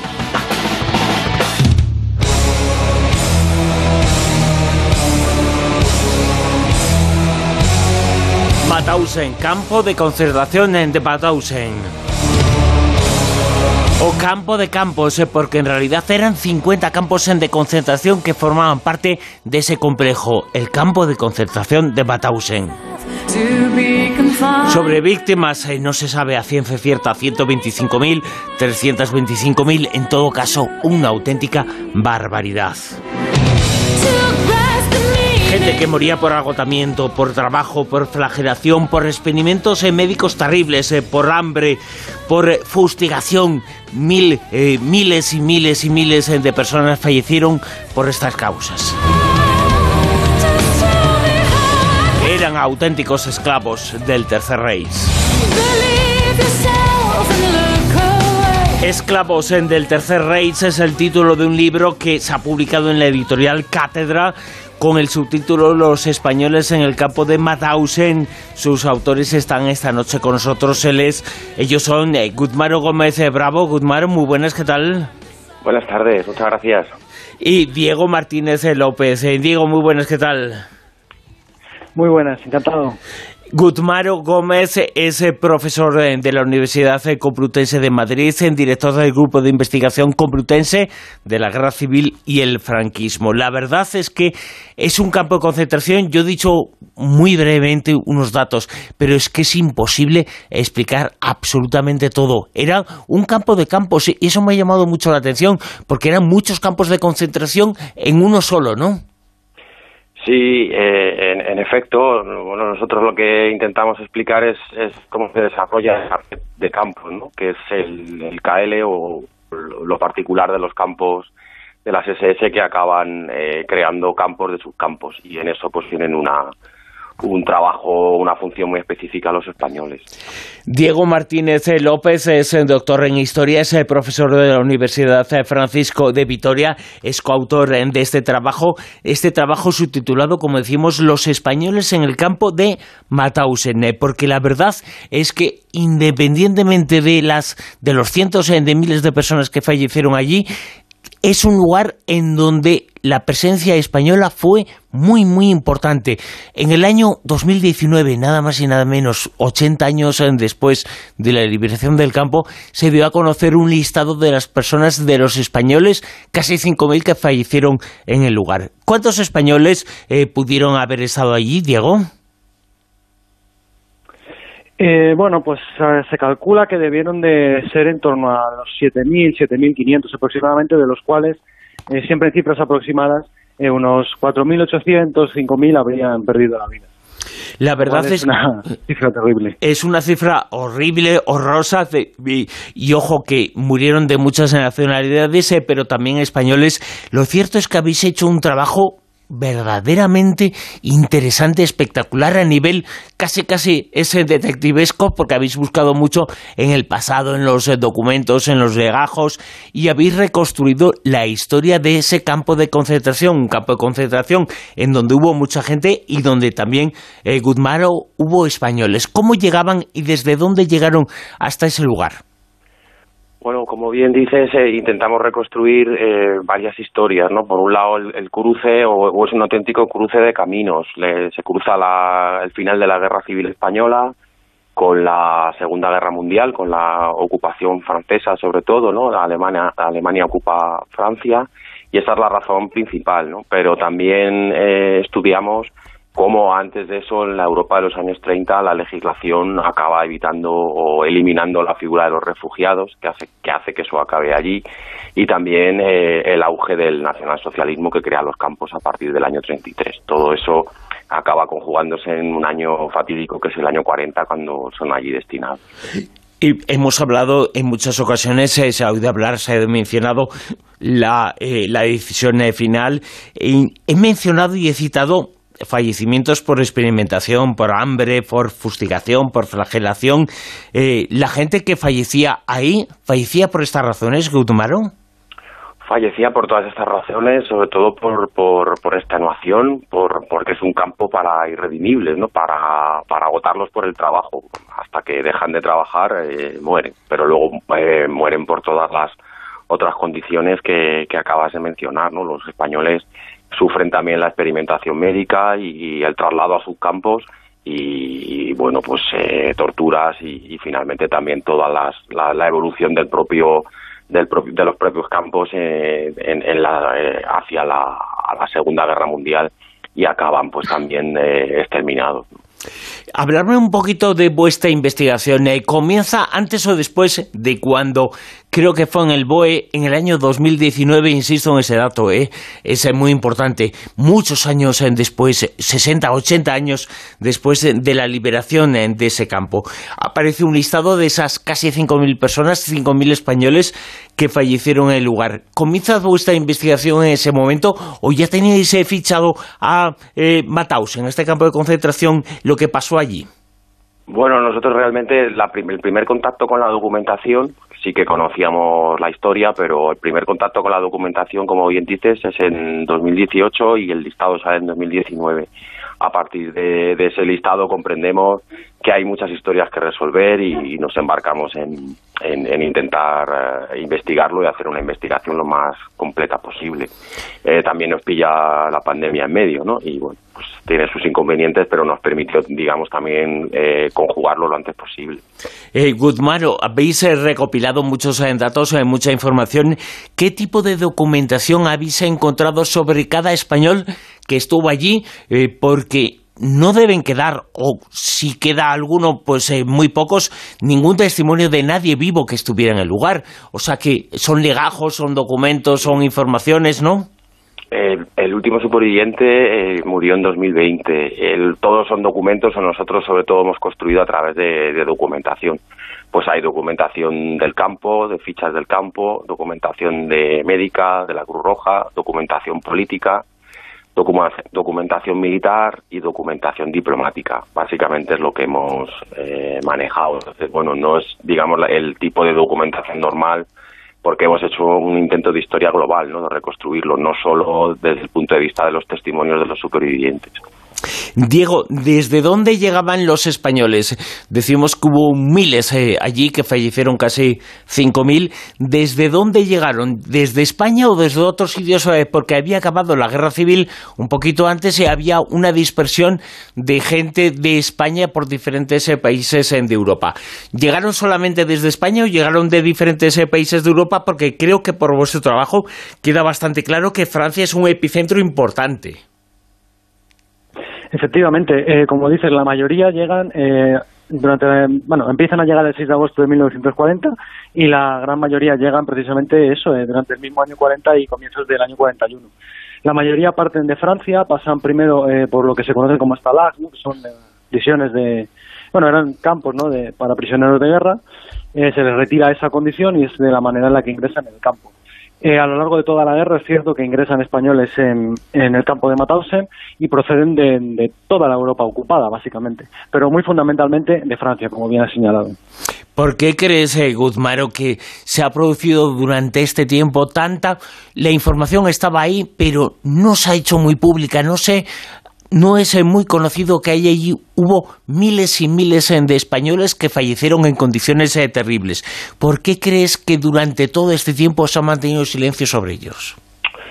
Bueno, la verdad es que pues, durante el franquismo se, fue una documentación que se conocía, la de los muertos, porque llegó a través de Francia y bueno, pues fue, fue ocultada por razones eh, políticas evidentes. Luego explicarlo después de la democracia es algo más complejo, ¿no? Yo tampoco creo que hubiera una determinación por ocultarlo, eh, pero yo creo que no se conocía la magnitud. Y también hay que decir que en los últimos 10, 15 años eh, el conocimiento del holocausto en general a nivel europeo pues se, ha, se ha ampliado mucho, ¿no? Entonces nosotros también hemos bebido de esos libros para, para poder buscar estas fuentes, ¿no? Sin eso hubiera sido muy complicado. Decís eh, vosotros en el libro, en el trabajo, lo entrecopillamos, eh, por supuesto, que el trabajo en ese campo formaba parte del espectáculo. Era un campo de trabajo, pero fundamentalmente para matar por agotamiento de trabajo la gente. Sí, eh, eso es un, bueno, un debate también que hemos tenido y algo de lo más sorprendente porque realmente es un castigo pero también tiene una función de espectáculo, ¿no? de exhibir eh, esa muerte que hay allí en, todo el recinto. Por ejemplo, al principio sí que hay tracción mecánica para la célebre escalera, para subir los, eh, las piedras y, los peldaños. Eh, de la cantera, es un campo de, cantera para la construcción de las nuevas ciudades alemanas. Eh, y, retiran toda la tracción eh, mecánica para que solo sea fuerza humana, es decir, para desgastarlos y exterminarlos. Y eso yo creo que es un elemento que hay que tener en cuenta. Hay una imagen que tenemos eh, clavada en la retina que hemos visto en muchas películas, en fotografías de la época, que son la gente llegando en trenes cientos de personas en trenes que van a campos de concentración, entre ellos a este, este es eh, precisamente uno de los campos que más gente recibió en trenes, ¿no, Guzmán? Sí, llegó, bueno, hasta, prácticamente, es precisamente el de los últimos, si no es el último en ser liberado. El 5 de mayo, muy, muy tarde, y tanto en trenes como en las marchas, célebres marchas del final de la guerra, las marchas de la muerte, pues hay un tránsito eh, humano pues realmente realmente increíble es la zona de Austria que particularmente también hoy bueno pues es una zona turística no porque está el Danubio eh, pero claro, aquello durante esos años pues fue un espectáculo totalmente terrible.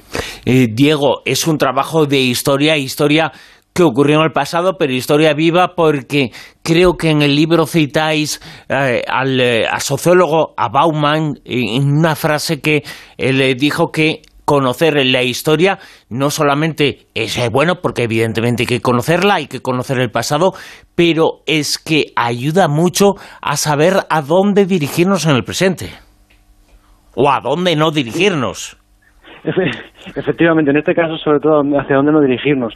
Eh, bueno, eh, realmente eh, cuando se evoca el pasado, ¿no? Siempre se hace con más implicaciones hacia el presente que hacia ese pasado, ¿no? Que se pretende evocar ¿no? y siempre tienen, insisto, más mensaje, más calado en, en, el presente, efectivamente. Bueno, esto también es una, es una manera de contribuir eh, eh a, a, bueno, por supuesto a la ciencia, pero también a la memoria, ¿no? Porque creo que la memoria debe de sustentarse también sobre, sobre la ciencia, ¿no? En este caso la historiográfica y sobre, y sobre datos y sobre hechos, ¿no? Y bueno, creo que en ese sentido, pues creo que, que, cumplimos una función, vaya, importante. Importantísima, porque la verdad es que el libro es demoledor en cuanto a información, es una investigación verdaderamente espectacular, una información que eh, puede partir y todos eh, tenemos algún recuerdo, alguna imagen, por ejemplo, la imagen en los campos de concentración de los eh, crematorios, de los hornos, en donde, por desgracia, bueno, pues metían a la gente para convertirla en brasas, para convertirla en cenizas. Y algunas de las imágenes, Guzmano, importantes de ese mundo, nacen precisamente ahí. Sí, yo creo que es de, las partes que hemos estudiado más duras, no más difíciles comprender también que, fueron forzados a, construir los propios hornos para eliminar los restos de, sus propias vidas, ¿no? Que es algo o sea, ellos, mismos ellos mismos construyeron su tumba. Es casi peliculero, pero es que es la realidad. Sí, eso, eso es la realidad. Y cuando ves los, eh, bueno, pues incluso los, pues todos los cálculos, todo lo que tienen que hacer, las órdenes, y bueno, pues realmente eh, intentas, eh, eh, bueno, pues cumplir tu trabajo, pero, pero no puedes, eh, junto con las cifras de lo que está pasando ahí cada mes, pues no puedes imaginarte realmente pues el, el tránsito industrial de, de la muerte, ¿no? Entonces yo creo que eso es lo más eh, duro de, de, separar. ¿no? ¿No crees, eh, Diego, que en cierto modo pensamos en los campos de concentración, en la solución final, como que tuvieron un fin que todos eh, conocemos, es terrible, pero que nos hemos olvidado que también es importante y también fue dramático todo el recorrido. El final fue horrible, pero es que el recorrido no fue nada halagüeño. No, claro. Eh, bueno, una de las cosas que en los que ha avanzado fundamentalmente la historiografía en estos últimos 20 años y que creo que se refleja bien en este libro es precisamente en tratar de entender ¿no? la red de los campos de concentración como un ente vivo ¿no? que va mutando desde el 33 hasta el 45. Y es un error, lógicamente, entender eh, los campos de concentración por el final, ¿no? que es lo que siempre se suele hacer por el, por el holocausto. ¿no? Eh, efectivamente es un tránsito brutal ¿no? que, que empieza ¿no? como, bueno, eh, con, con, el surgimiento ¿no? de una serie de, campos en, en, Berlín, ¿no? que prácticamente empieza a desaparecer de, forma relativamente temprana eh, y que acaba eh, no solo consolidándose, ¿no? sino que eh, ampliándose hasta superar eh, los más de 20 centros eh, principales y los más de 1.000 centros secundarios. ¿no? Y por el camino, bueno, pues toda una, en fin, un reguero de, de muertos, ¿no? precisamente, no sé, una de las cosas que habíais comentado antes y que me gustaría rescatar es esta idea del exterminio por el trabajo, ¿no? Si, se puede hablar en algún periodo de ese exterminio por el trabajo es precisamente en esos años iniciales ¿no? de, la guerra de la guerra mundial, del 39 al 42. A partir de ahí lo que se produce fundamentalmente es un, es un cambio en las lógicas ¿no? y en la explotación económica de los, eh, de los campos y de los prisioneros. ¿no? Entonces, bueno, esto también es un poco lo que tratamos de reflejar en el libro. En el libro se refleja también y se cuenta cómo España, el gobierno español en ese momento, era eh, amigo, aliado del el alemán. Eh, pero eh, se produjo un tránsito de presos, se cedieron presos de nuestro país a los campos de concentración. Eso lo sabemos, pero también al tema de Tausen. Bueno, nosotros creemos que no, que no es exactamente así, porque eh, son hechos prisioneros eh, bajo, bajo eh, en la guerra con Francia, ¿no? combatiendo con combatientes franceses. Y como ha explicado Diego antes, lo que hacen es perder, son trasladados a prisiones militares y pierden esa condición porque se les aplica una legislación que es la custodia protectora. Y de ahí pasan a los campos de concentración. O sea, eh, junto con un millón y medio más de, trabajadores forzosos pasan los españoles. Y en eso, digamos que es ajeno a la, diplomacia española, que sí lo conoce. O sea que, eh, como bien has dicho, eh, hay una alianza con el eje eh, pero esto forma parte de prisioneros de guerra alemanes, ¿no? O sea, que son cosas eh, distintas. Eh, Guzmano, una de las imágenes eh, que también es icónica y ya sé que es un poco tópica, pero la imagen que tenemos de los presos en los campos de concentración, esas imágenes con los triángulos, con los mm, tatuajes en alguna ocasión, con las imágenes que marcaban un poquito quiénes eran, que los marcaban con Anau. Pues Mauthausen es uno de los campos en donde se hizo mucho eso. Sí, Mauthausen aparece reflejado muy pronto en las, normas de clasificación y, los españoles reciben el célebre triángulo azul, que es una anomalía, porque son, digamos, prisioneros eh, éticos, pero también eso nos indica que no pierden la, nacionalidad, ¿no? que es una de las cuestiones que también, en cierto modo, se habían transmitido. ¿no? Son siempre, eh, o entran en el campo, en el campo como, como Spaniards, eh, emigrantes, y eso es algo eh, que luego se, se puede documentar y es algo también muy importante en nuestro, en nuestro trabajo. Creemos que ha quedado reflejado. Esos tópicos eh, en parte son ciertos, pero la documentación también muestra cómo van evolucionando, como ha hecho Diego. Eh, Diego, precisamente eh, te pregunto y te consulto. Otra de las imágenes eh, típicas que tenemos, hablamos de los campos de concentración, de los nazis, pensamos en la figura de Mengele, pensamos en los experimentos con seres humanos convertidos casi casi en cobayas, en objeto de experimentación científica. ¿También pasó eso con los españoles en Mauthausen? Sí, efectivamente, como dices, eh, yo creo yo retiraría casi las comillas, son cobayas, ¿no? Los utilizan de buena, en buena medida los prisioneros, ¿no? Como cobayas. En el caso de los españoles eh, fueron más de 20, me parece, si no, si no recuerdo mal, aparecen todos los nombres en el libro, que fueron bueno, realizaron experimentos eh, sobre ellos básicamente para probar eh, vacunas. eran vacunas que varían para, entre otras cosas, el, tifus y otras dos enfermedades. Eran practicaron una trivalente y una tetravalente sobre los prisioneros de Mauthausen. Y en el caso de los españoles, como digo, fueron aproximadamente algo más, unos pocos más de 20.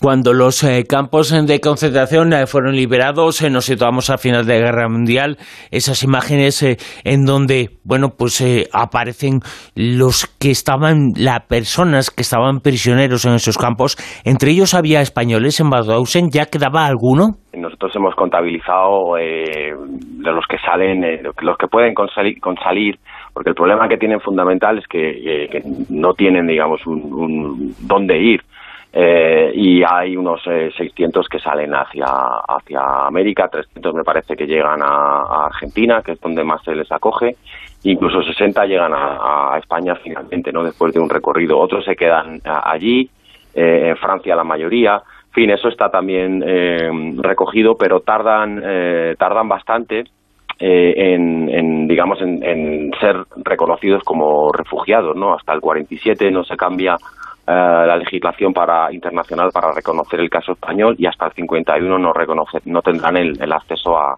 al estatus de, de refugiados, ¿no? Y es, es algo um, que también nos ha llamado mucho la atención porque por un lado es esté libre y es, esa pancarta en, en, castellano ¿no? que se recibe a los norteamericanos cuando liberan el campo y ese comité donde están los españoles, pero luego su realidad para, para retornar a España es muy distinta. ¿Cuál fue la trayectoria? Cada uno sería diferente, Guzmán, evidentemente, pero ¿cuál fue la trayectoria de esos 600 eh, españoles que había al final? Eh, algunos eh, fueron a España, otros, en la mayoría, a América. ¿Pudieron llegar a contar y explicar lo que habían vivido ahí? Ahí, claro, básicamente la historia que se conocía o hasta ahora, la, participación de los españoles en este campo, pues es a, través de, los que sobrevivieron y, contaron, digamos, en, esos, en ese final, eh, como decíamos antes, reconstruyen la historia a partir de ese final, ¿no? Y cuentan su, su historia personal y también explican cómo han sobrevivido, ¿no? Y es una, em, una historia, pues que, como ocurre prácticamente en toda Europa, eh, muy política, ¿no? Muy, muy adecuada en el caso español también eh, a su militancia política, ¿no? Y esto es algo que, bueno, pues luego en el exilio se mantiene y yo creo que ha sido una de las cosas eh, que bueno que, con más distancia hemos tomado nosotros junto con la documentación no son dos tipos de discursos muy distintos el que se construye a través de esa memoria y el que se construye a través de la documentación alemana en el, cruce pues digamos que están las dos cuestiones que tratamos de, sacar y entre esas eh, cuestiones está toda la información que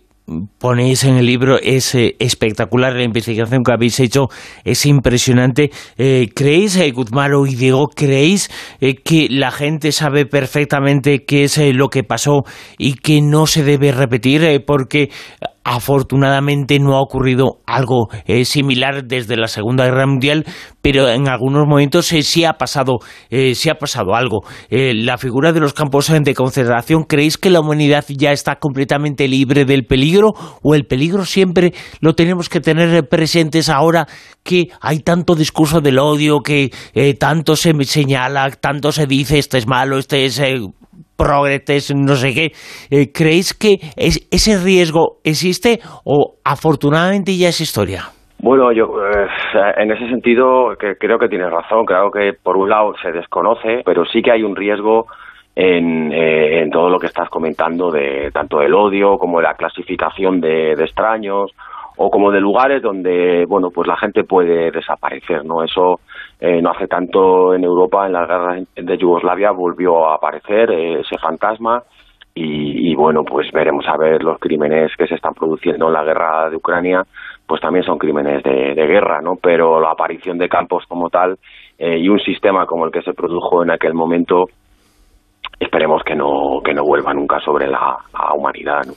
Es historia, afortunadamente es historia, pero esa historia nos señala que hay notas a pie de página, momentos en los cuales se parece que por algún lado quiere resucitar esa maldad en el ser humano. No hay campos de concentración como entonces, eh, pero sí hay algunos momentos en donde se hacen auténticas eh, barbaridades eh, con los presos, los prisioneros de guerra. La verdad es que solo me queda recomendar este trabajo y felicitaros por la investigación que habéis realizado, que es una demostración de que se puede hacer un trabajo detectivesco de la historia porque es eh, muy muy importante que se hagan este tipo de estudios eh, que se desconoce mucho mucho de lo que ocurrió lo que ocurrió en esos seis años cinco o seis años eh, de historia de historia de la humanidad. Es algo que tenemos que tener muy presentes y que están en este libro en este trabajo. Esclavos en del tercer Reich de Guzmaro Gómez Bravo y Diego Martínez López que han estado con nosotros Gracias a los dos y gracias a ambos.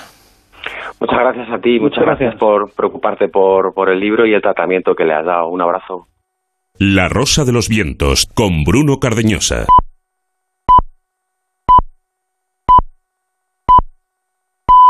Son las 3 de la madrugada, las 2 en la comunidad canaria.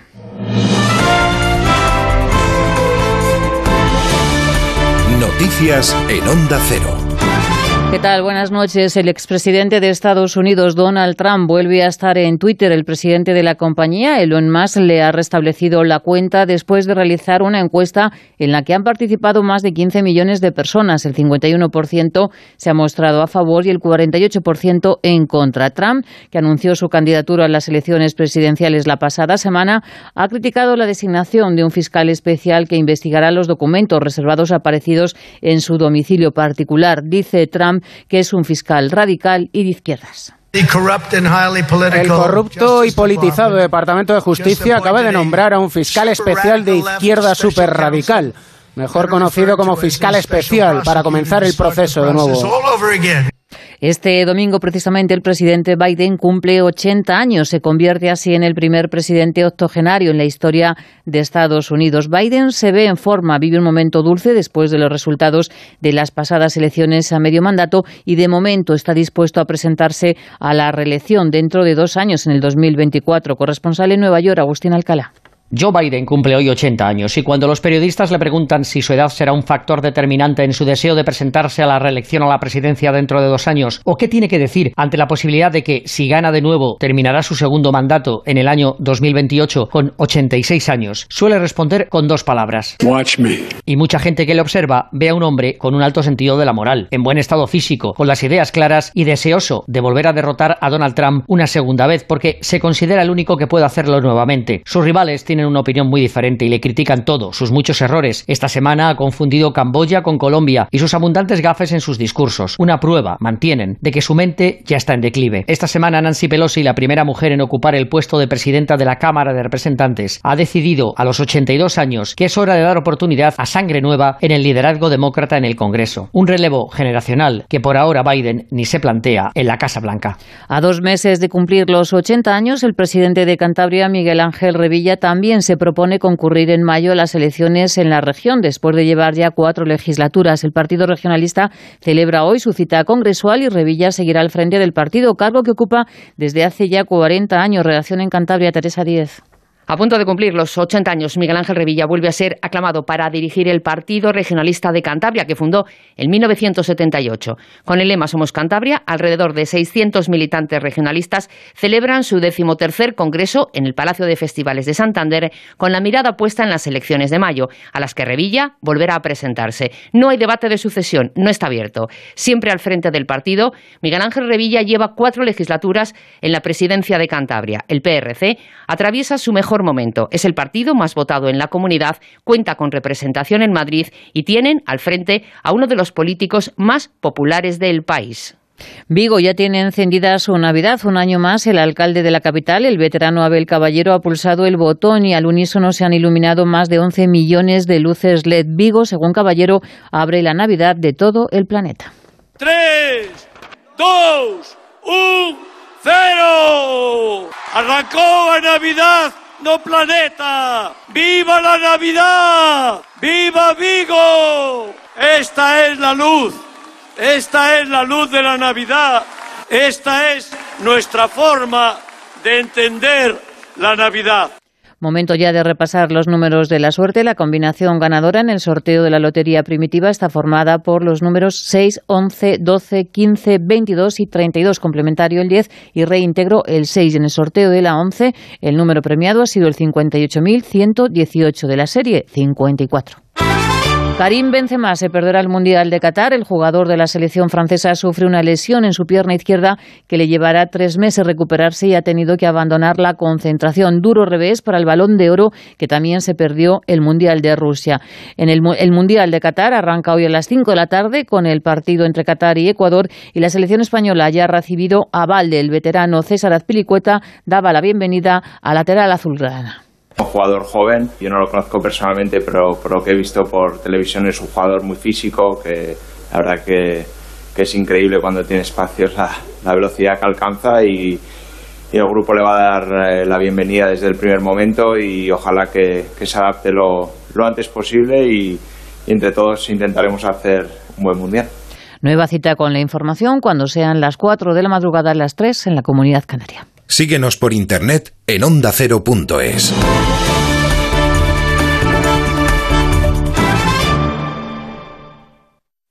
La marea solidaria de Ponle Freno vuelve a las calles de Madrid. El próximo 20 de noviembre tienes algo realmente importante por lo que correr, porque en la carrera Ponle Freno, la carrera de A3 Media por la seguridad vial de la mano de Fundación AXA y con el patrocinio de CGA Red de Talleres, la recaudación íntegra se destina a ayudar a víctimas de accidentes de tráfico. Y si no puedes venir a Madrid, apúntate a la carrera virtual. Inscríbete ya en ponlefreno.com. Ponle Freno y Fundación AXA, juntos por la seguridad vial.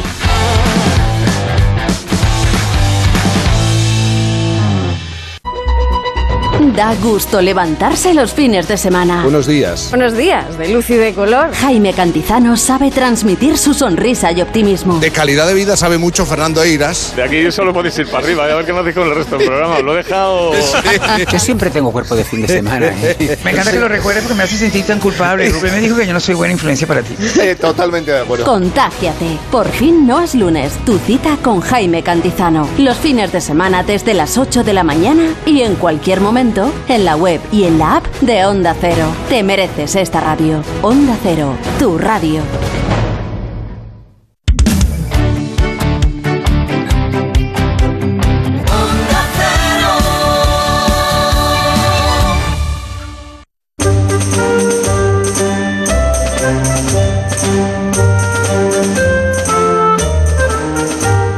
En Onda Cero, La Rosa de los Vientos con Bruno Cardeñosa.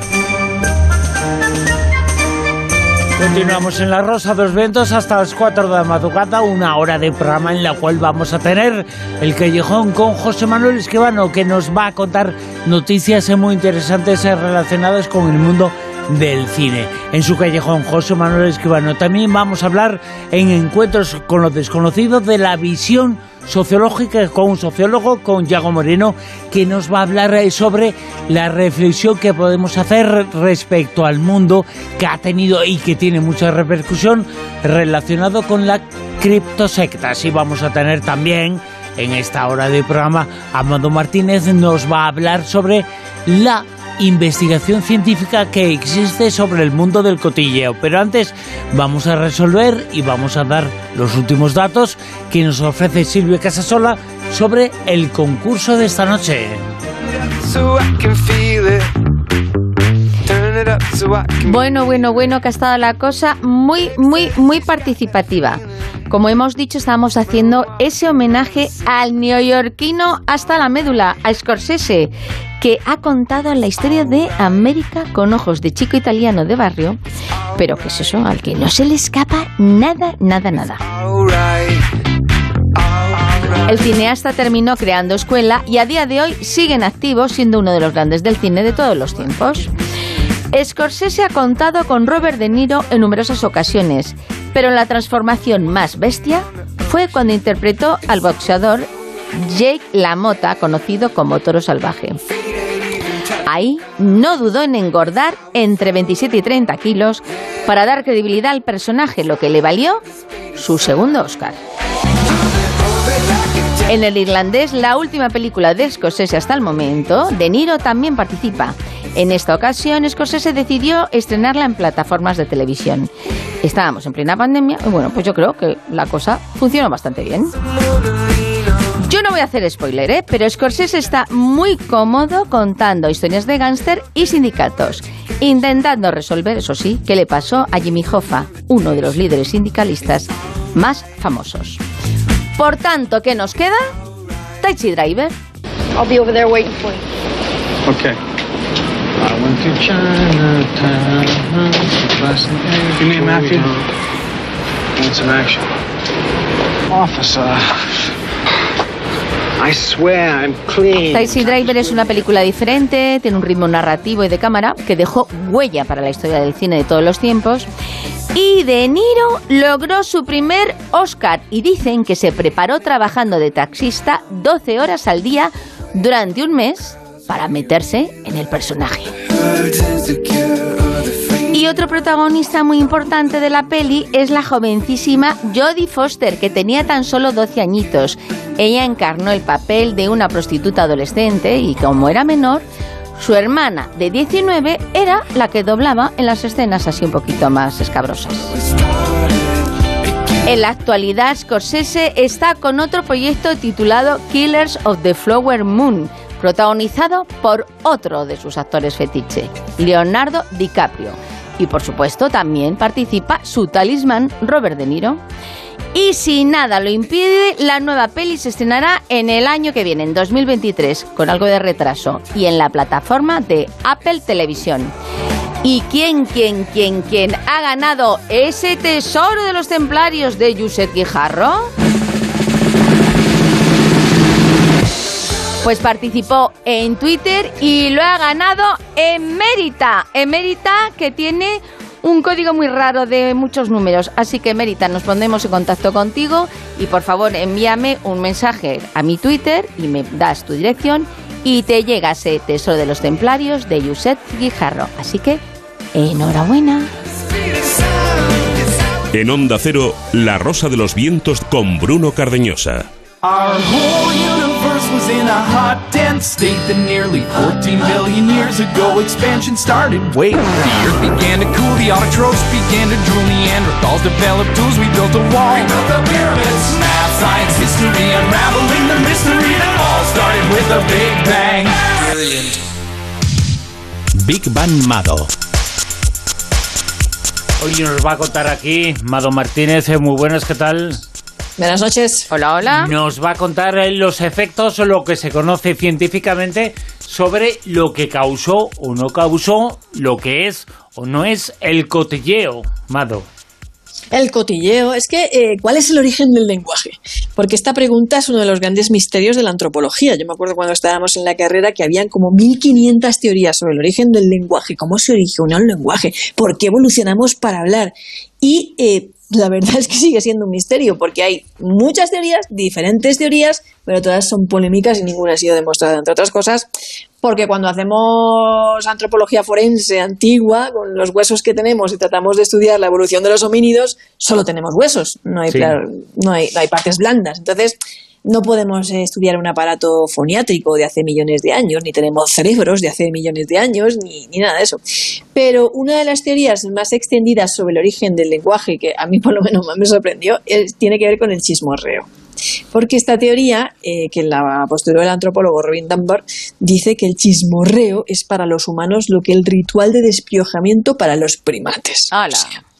O sea que cuando se dice que el cotilleo esa habladuría nos hace hablar, es que evidentemente es así, pero no es, hay algo de metáfora en todo eso, sino que hablamos porque cotilleamos.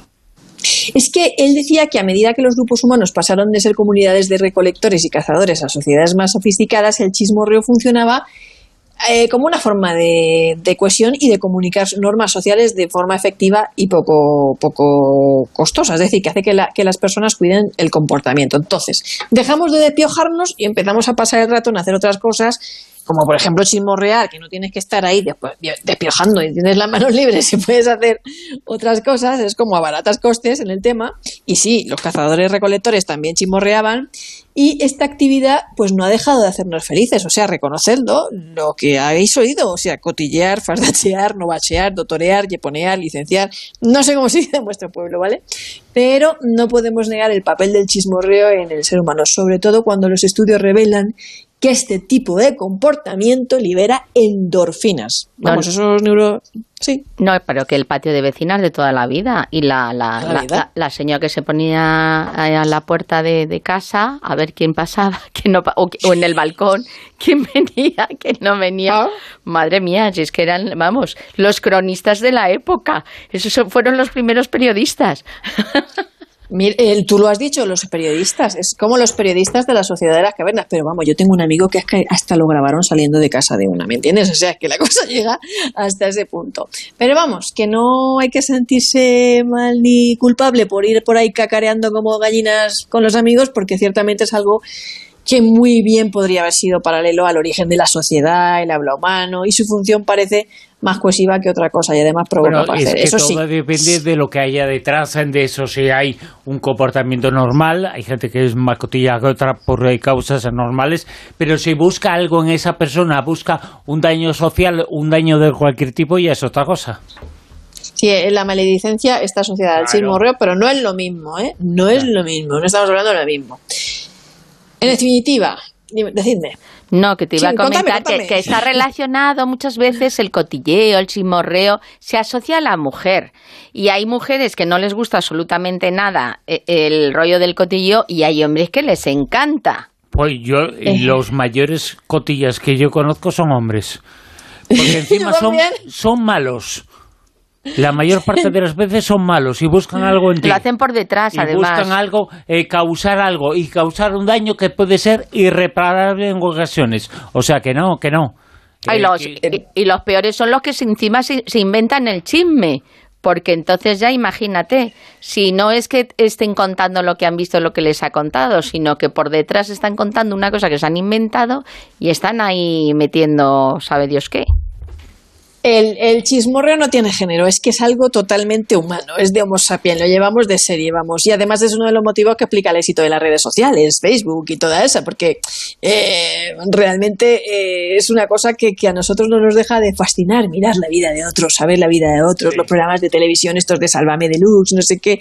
¿Por qué? Porque nos gusta el chismorreo. Y además es que es una función adaptativa, es decir, es necesario para sobrevivir porque eh, Dunbar, aparte de darse cuenta, este, este antropólogo y profesor de la Universidad de Oxford, aparte de darse cuenta, que es uno de los motivos que le llamó la atención, de que eh, las conversaciones humanas, el 65% de lo que las personas hablan en los espacios públicos son chismorreos, es decir, más de la mitad de nuestra conversación es para chismorrear, Pues él dijo, pero aquí qué pasa, ¿no? Y siguiendo con la teoría del chismorreo como origen del lenguaje y medio de cohesión social, él dice que el chismorreo nos permite saber, esto es importante, si alguien es de poca confianza o si es peligroso.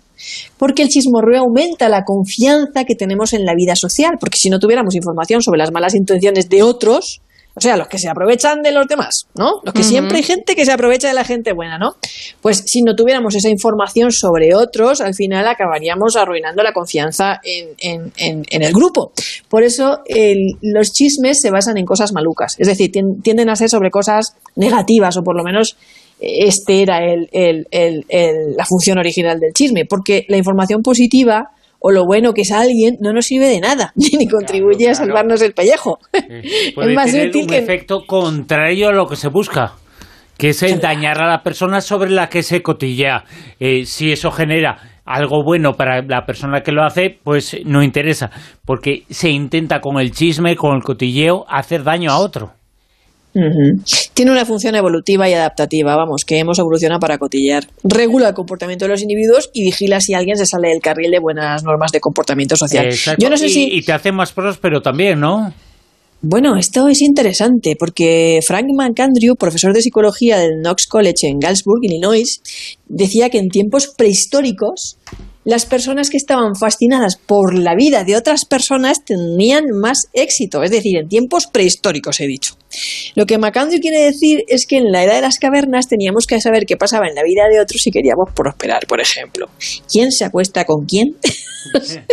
Vamos, lo que es hoy el Sálvame Deluxe. ¿Quién tiene poder? ¿Quién tiene acceso a los recursos? Y si no eras bueno en eso, no tenías mucho éxito. O sea, que cotilleabas un poco también para fijarte si te interesaba acercarte a fulano, a mengano, hacerte amiguito, hacerte amiguito, separarte, en ese aspecto es como más que prosperidad económica es prosperidad social. Exacto, pero vamos que lo del quién se acuesta con quién no pasa de moda. No. bueno, bueno, más, ¿qué me vas a contar? Si vamos, bueno, es que decían que es que eh, eh, había una etapa así como una conjunción planetaria de muchos cambios. Y madre mía, o sea, es que todo el mundo está teniendo unos líos y unos jaleos tremendos. ¿De verdad? Tremendos, tremendos. Esto es un no parar. Tiempo, sálvame. ¿eh? ¿Eh? ¿Has visto? Ya te conté el cotilleo. Dios mío, Dios mío, Dios mío, Silvia, que estamos aquí ya. Nos tienes que contar un cotilleo de Colombia. A ver, ¿cuál es el último cotilleo de Colombia? Ay, Dios mío, no sé, pero yo me he enterado hoy que es que yo estoy muy desfasada, que la Kardashian tiene un vídeo porno de no sé qué con no sé quién. pues vaya información que nos dan de no sé quién con no sé qué. Claro, claro. Hay, que especificar. no, no, me he enterado bien. O sea, es el último cotillo del que me he enterado en Colombia. bueno, pues sí. Eh, la Kardashian, eh, sea lo que sea, cotillemos o que cotillemos, ojalá todas las mujeres fueran como ella. Eh, maledicencia, ¿lo has dicho? ¿Qué relación tiene ese parecido? ¿Es lo mismo que cotilleo? ¿No lo es? ¿Qué es? Bueno, como pasamos 52 minutos de chismes al día, ¿vale? En una media, según la Universidad de California, la mayoría son inofensivos, ¿vale? El 15% de esos 52 minutos implica un juicio valorativo negativo, pero en general, en el momento actual, son meramente informativos. En plan, ha cogido el COVID, se ha muerto su padre, lo han despedido, y esta charla neutra, pues nos ayuda mucho, muchísimo, de hecho, a establecer vínculos de amistad con otros, porque regalar información es un acto recíproco que se agradece tanto como el que te regalen comida o te inviten a comer, es así, es la realidad, y tú correspondes de la misma manera, es decir, genera confianza e intimidad. Pero la vieja del visillo, esa que está ahí todo el rato ahí echando el ojo y tal, bueno, que yo conozco a una en mi pueblo que, que, es patológico, vamos, le pueden dar el Guinness y además con maledicencia, ¿vale? Pues ahí es cuando el chismorreo se vuelve dañino con maledicencia. Cuando distribuyes bulos, rumores falsos, denigras a otras personas por su aspecto, es decir, si no hay aprendizaje social, si el chismorreo no contribuye a la cohesión, no solo no sirve para nada, al contrario, genera conflicto. Los chismes negativos solo son útiles cuando implican aprendizaje y promueven la, la, cohesión o la prosperidad o nuestra mejora. Por ejemplo, si oímos comentarios en plan eh, sobre los gandules, ¿no? Pues sabemos que ser gandul está denostado socialmente y ese chismorreo nos puede hacer ser menos perezosos, más trabajadores, querer prosperar, colaborar en comunidad, o como cuando te dicen que fue un alito es un gorrón o un tacaño, ¿no? Y tú aprendes que hay que ser generoso, compartir con los hermanos, no ser tan egoísta, ¿no? O entras a trabajar a un sitio nuevo y sales a fumar de cigarro o a echar un café o lo que sea, ¿no? Y te enteras de quién te puedes fiar, quién es un trepa, quién no, cómo se las gasta el jefe, quién le das la mano y te coge el brazo, ¿no? Eso sería, claro. Es que la maledicencia te puede amargar la vida, porque incluso hasta en los grupos de jóvenes, anda que no a lo mejor le toman manía a, a un crío o a una cría. Y, y empiezan a decir barbaridades y se, queda ya, y se queda ya apartado. Y a lo mejor es que ni le han dado la oportunidad de conocerle, porque no saben muy bien ni quién es, ni, cono- ni cómo es, simplemente le etiquetan y ya, ala. Y en el trabajo te puede pasar tres cuartos de lo mismo.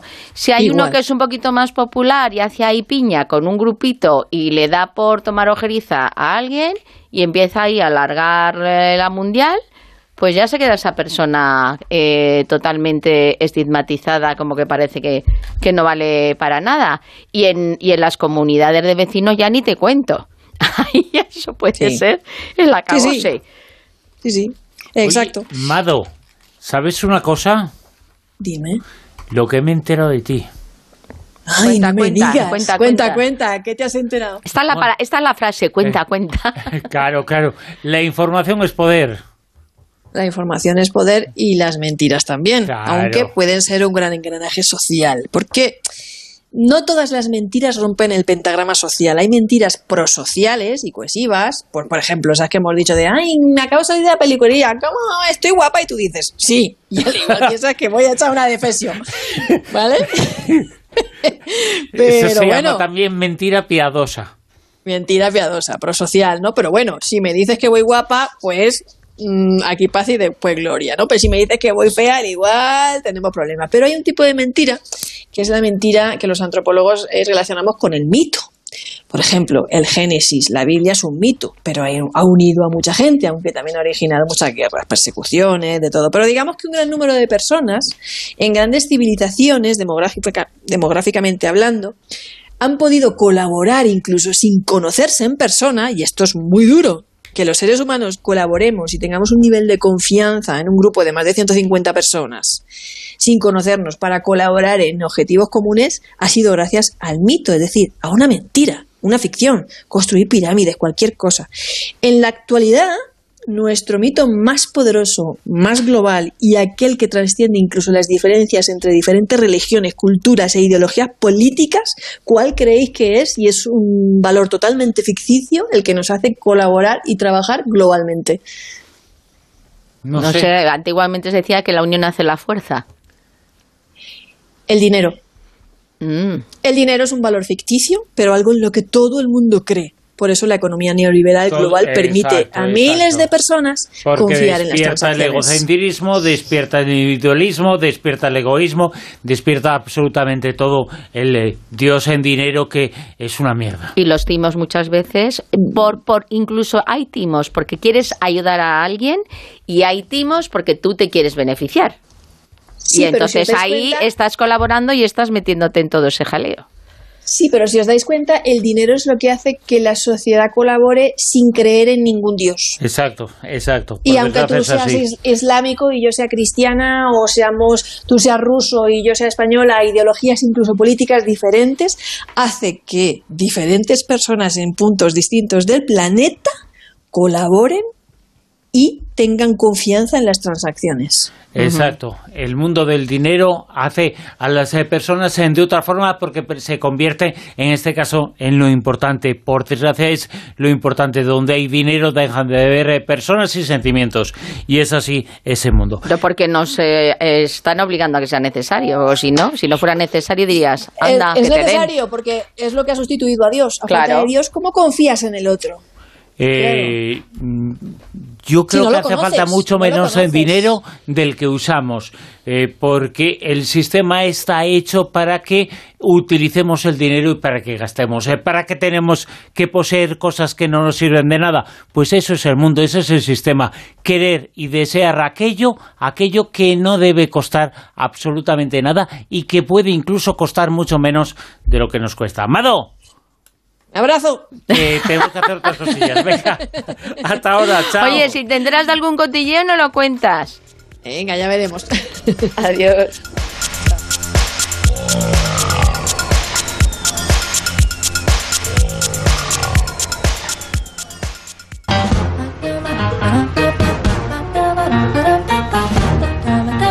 El callejón del escribano.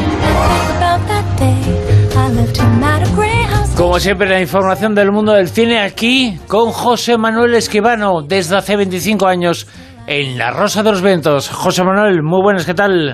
Buenas noches, Bruno, ¿qué tal?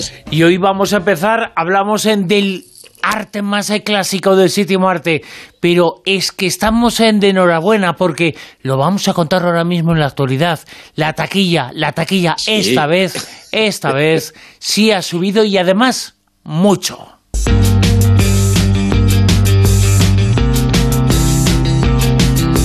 Luego vienen las notas a página, los eh, porqués, eh, los contextos, eh, pero el titular, el titular nos dice que la taquilla ha subido de forma bastante importante, José Manuel. Sí, sí, sí, me, me, me río yo solo de tanta felicidad, ¿no? Bueno, una buenísima subida, mira, 5 millones, casi 5 millones y medio, eh, 5 millones 467 mil 562 euros según las cuentas, ¿no? Bueno, pues hay que tener en cuenta que, que hace un mes eh, hicimos una taquilla de 5.237.000, es decir, bastante inferior a esta y nos pareció para tirar cohetes, de manera que esta de este fin de semana pasado tenemos que felicitarnos, pero muchísimo, 5 millones y medio prácticamente.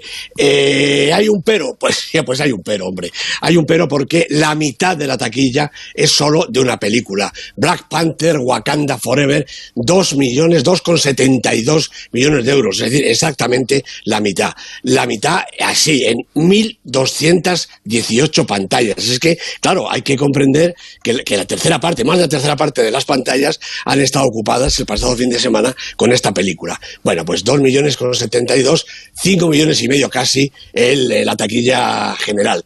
En, segundo lugar aguanta el cuarto pasajero, eh, bueno, que no es una buena noticia para nuestro cine, 477.000 euros, cerca ya de 2 millones y medio de recaudación general. Y bueno, en tercer lugar, Asbestas, una película que desde luego va a dar que hablar este año, 451.000, es decir, muy poquito menos que el cuarto pasajero, pero en 256 pantallas, nada más, con un promedio de 2.377 euros por pantalla, casi el doble que el cuarto pasajero y más del doble que la película que viene detrás, que es Black Adam, la película que ha sido considerada siempre un taquillón, ¿no? Bueno, ¿cómo será esto de, de absurdo estrenar una película española como esta en 200 pantallas, que ya me dicen que para este fin de semana en el que estamos se va a proyectar en 100 localidades más y 120 pantallas más. Bueno, pues eso es estar razonables porque seguro que así eh, Asbestas eh, en este fin de semana igual recauda más incluso que el fin de semana pasado cosa que sería absoluta novedad en el mundo del cine, en donde la primera semana las películas recaudan la mayor parte de su taquilla. Sí, sí, y en este sí, caso. Asbestas, eh, la película de Sorgoyen, apunta todo a que va a ser un auténtico taquillón. En esta primera semana casi casi medio millón, pero en las semanas siguientes, por lo menos en la siguiente, parece que va a ser más. Yo no sí, sé... Sí. Eh, eh, José Manuel, hay un dato que creo que es muy importante que tenemos que destacar, que creo que es importantísimo. Estamos, eh, todo es mejorable, evidentemente, pero esta es la mejor taquilla que se produce en el mundo del cine desde marzo del año 2020. Nada más y nada menos. Exacto, Cuando exacto. empezó todo esto, pero desde marzo, desde el 15 de marzo del año 2020, no había una taquilla de este nivel. Estamos empezando a recuperar un poquito el tiempo, ¿eh? Solamente hace falta que a este gran estreno de una película, que suele ser eh, un mainstream de estos americanos, acompañe otra, otras dos películas de buena taquilla y eso naturalmente haría subir la recaudación de manera significativa. De manera, vamos bien, la semana que viene o en este fin de semana Black Panther bajará, por supuesto, suelen bajar pues un 20, un 25%, pero a lo mejor las bestas o, o, sube o no baja tanto, estoy casi seguro. Fíjate, lo vamos a saber en siete días, eh, pero todo apunta a que puede pasar y puede ocurrir algo bastante bueno, bastante alegre. Como alegre también es esta noticia que vamos a contar ahora, que es el paso a la dirección de una actriz, una actriz eh, como Nerea Barrios, eh, que ahora mismo está teniendo muy buena eh, consideración, muy buena crítica. Bueno, pues esta actriz se pasa, es una de las que se pasa a la dirección.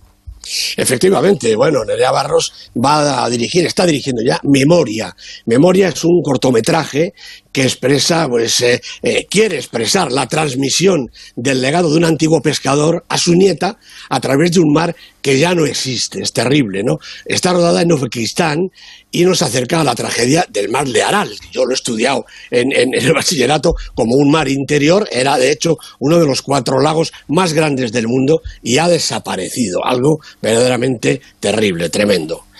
Y por su parte, otro actor, compañero de, de Javier Pereira, que hemos visto en muchísimas veces, eh, entre otras en Estocolmo de Sorogoyen, precisamente, ¿no? Suelta, dirige Suelta un cortometraje que toca el tema de la culpa y de cómo nuestros actos y comentarios eh, contribuyen a cargar de responsabilidad a la víctima de una agresión sexual. Está protagonizada por Olivia Baglivi, María Jiménez, Natalia Rodríguez, José Millán y Álvaro Monge. Los dos cortos de nuestros actores, el actor y la actriz, eh, reúnen ya gran cantidad de premios y están presenciados para los Goya de este año. Y si me permites, eh, Bruno, hablando de premios y de cortos, tengo que contar, porque no tengo más remedio, que nuestra querida Helen del Pozo, estrella del Super 10, a todos nuestros amigos del Super 10 les encantará esta noticia, con su corto Tempestad, donde queremos calma, ha ganado el premio del público en el Festival La Banda de aquí de Madrid y está ya seleccionada para un importante festival de Venezuela. Creo que todos nuestros amigos, todos estamos de enhorabuena y Helen muchísimo más, claro. Helen del Pozo que ha ganado ese premio por ese cortometraje. Qué importante es el mundo de los eh, cortos. Antiguamente en el Sin cine, duda. fíjate, siempre había. Antes, algún día se recuperará esa tradición o no. Sí. Yo creo que No, ya no, ¿no? Pero no, antes ya de una película, antes de un largo, siempre existían 15, 20 minutos que nos ofrecían una mini película que era un cortometraje. Sí, sí, eran estupendos y además fue una escuela de cortometrajistas. Hombre, no había entonces, y sí hay ahora, esta gran cantidad de certámenes y de posibilidades donde los cortometrajistas que empiezan, y también los consagrados, pues puedan exhibir y todo el mundo pueda ver sus cortos. Nos alegramos eh, muchísimo por Helen del Pozo que ha ganado este premio con su nuevo y último cortometraje. Una película es un largometraje que vamos a hacer la crítica, el comentario esta noche con José Manuel Esquivano es la siguiente, Armagedón Time. Estados Unidos defiende una idea cuyo momento es ahora. Ronald Reagan ganará esta noche. Vaya idiota.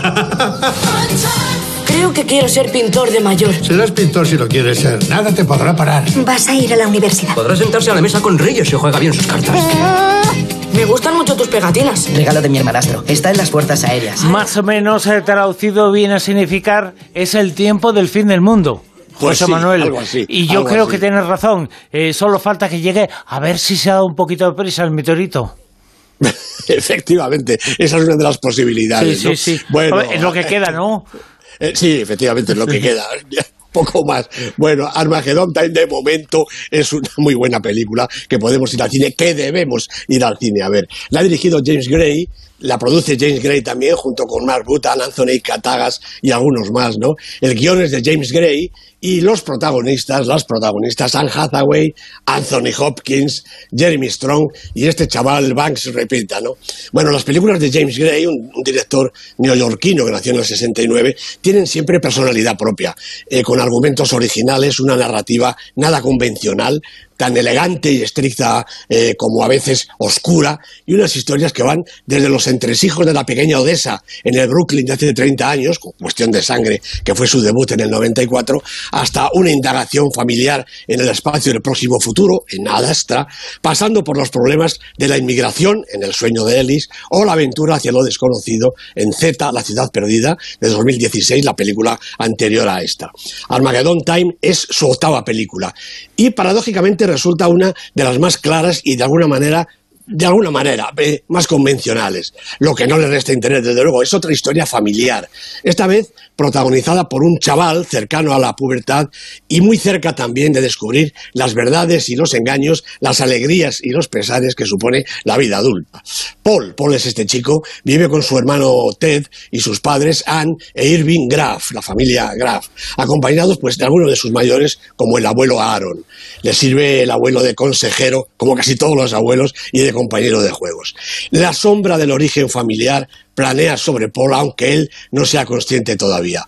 Vive su vida entre el cariño de su madre, que lo arropa en casa, aunque él no se deje, y la complicidad de su amigo Johnny en el colegio. Johnny es negro y es repetidor, con lo que es un poco mayor que Paul y puede apoyarlo y defenderlo si es que tiene algún problema. Que sí que los tiene, sobre todo con su maestro. Paul dibuja muy bien, pero su interés por las materias escolares es más bien escaso, hasta el punto de que sus profesores llegan a dictaminar que el chico es un poquito lento. Bueno, la familia no está de acuerdo y acuerdan que lo mejor es sacar a Paul de la escuela pública y llevarlo a una privada en la que ya está su hermano mayor. De nada sirven sus protestas y su temor a perder su amigo y sus compañeros más cercanos. Y aquí empieza otra forma de vida para Paul. Tanto que está a punto de trastocar hasta sus sentimientos y hasta su mentalidad. Porque en el nuevo colegio pues, tiene que llevar un uniforme, es una institución elitista, muy formal y además muy racista. La amistad de los dos chavales, que parecía inquebrantable, está a punto de naufragar. Hasta que Paul tiene una idea bastante radical y sumamente peligrosa, con todas las bazas para salirle mal. La película ha ido girando desde la luz a la oscuridad. El mejor momento de Paul sucede a pleno sol y la escena más problemática transcurre de noche. Y sus consecuencias lo llenan de amargura y le hacen inaugurar de golpe su madurez. James Gray siempre ha sido un muy buen director de actores y ha elegido a un jovencito que es todo ojos y que ya tiene cierta experiencia. Llena la película y conmueve con su interpretación. A su lado, Anne Hathaway, como su madre, compone un personaje lleno de ternura, aun en sus momentos más complicados. Y Jeremy Strong y el gran Anthony Hopkins, que menos mal que miente cada vez que asegura que se ha retirado, completan el cuadro de la familia cercana, es el mundo vital de Paul que lo ve ir creciendo. Armageddon Time como tú decías muy bien, tiempo de catástrofes, tiempo del fin del mundo, es la apuesta de Gray para ajustar cuentas con su infancia y su juventud, con una época, la de Reagan, que se empeña en volver a cada rato con la misma cara, o peor, la de Donald Trump. Sin perder la compostura, con la sobriedad habitual, llega con un directo a la mandíbula de la sociedad clasista, racista y fascista de la América de los 80. Y ojo, a cualquiera de cualquier ámbito y cualquier momento, como la nuestra de hoy, por ejemplo. Si alguien piensa que por el título le puede llevar a equivocación a Armageddon Time, esa película nos recuerda a otra que forma parte del gran espectáculo del mundo del cine. Esta no tiene absolutamente nada que ver. Es una película, por un lado, de denuncia y por otro, una gran obra de autor. Sí, y además absolutamente intimista. ¿eh? La película es el chaval, los ojos, la figura del niño y todo lo que está pasando a su alrededor. Lo que decía al principio, que lo lleva desde la infancia a la madurez, a la adolescencia y a la madurez. Vamos ahí con la lista, vamos ya con el Super 10.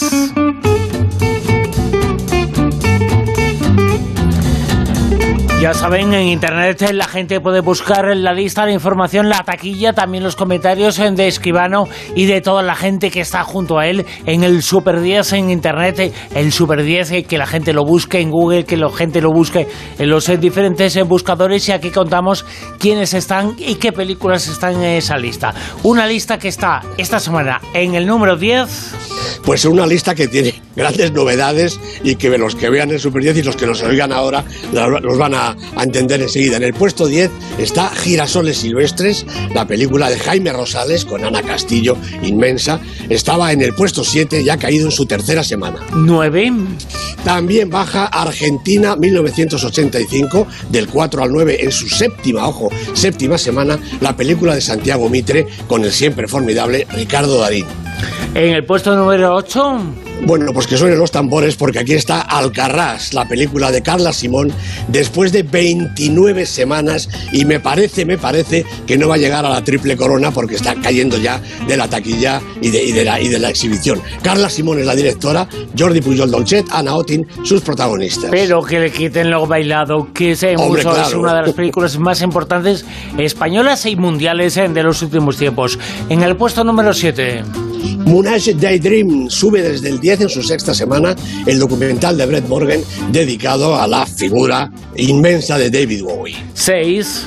Repite posición el cuarto pasajero en su tercera semana, la película de Alex de la Iglesia, con Alberto San Juan y Blanca Suárez de protagonistas. 5. Bueno, pues primera semana no podía ser de otra manera para Black Panther, Wakanda Forever, directamente al 5, la peli dirigida por Ryan Coogler, con Leticia Wright y Angela Bassett en sus papeles protagonistas. 4. Sube un puestecito un año, una noche, la peli de Isaac y la Cuesta, esta especie de falso documental, de, de película realmente de la propia vida, con Noemí Merlán y Manuel Pérez Vizcar. Cuatro semanas en el Super 10 y como digo, ha subido. Podium, medalla, el bronce, el número 3. Para una película española que ha pegado un subidón del 9 al 3 en su segunda semana, El Agua, la película de Elena López Riera, con Luna Pamies, Bárbara Leni, Nieve de Medina, una película fascinante. Puesto número 2, La Plata. Pues tenemos otra novedad, Cinco Lobitos, la película de Alauda Ruiz de Azúa, después de 25 semanas, casi todas en el número uno, ha caído al 2, con Laia Costa, con Susi Sánchez, una película que vamos a decir, magnífica. Otra de las películas españolas, eh, siete películas españolas. He contado hasta ahora en el Super 10, hemos eh, dado nueve puestos. Nos falta el puesto número uno, el no más alto, el oro para... Asbestas, la película de Rodrigo Sorogoyen, con esa entrada en taquilla y con el reconocimiento de la crítica entera y del público que poco a poco se va enterando de que esta es la película que hay que ver en este momento. Estaba en el, puesto 17 tímidamente la semana pasada, ha subido al 1, por lo tanto, película de la semana en el Super 10, Asbestas, de Rodrigo Sorogoyen, con este dúo sensacional de miradas, de palabras, de gestos que forman Denis Menochet y Luis Zaera. José Manuel es que no solamente es española, sino que tiene el gallego, con lo cual lo tiene absolutamente todo, ¿eh? Exactamente, lo tiene todo, sí. Eh, Es eh. una película que, que escarba en lo más hondo, no digo ya de Galicia, de España entera. De España entera, una película importantísima, la película más importante del momento, Asbestas en el puesto número uno del Super 10, un Super 10 que esta semana ha tenido siete, ocho películas españolas. Siete películas españolas. Siete No, películas no, nunca españolas y ocho hispanas en, en la Sí, lista, sí. en el Super 10 entre las series primeras. Lo nunca visto en una semana en donde además se ha conseguido 5 millones y medio de taquilla, que significa que es la taquilla, la gente vuelve al cine, la taquilla más importante que se produce en nuestro país desde marzo del año 2020. José Manuel, gracias. A ti, Bruno, un abrazo. La rosa de los vientos en onda cero.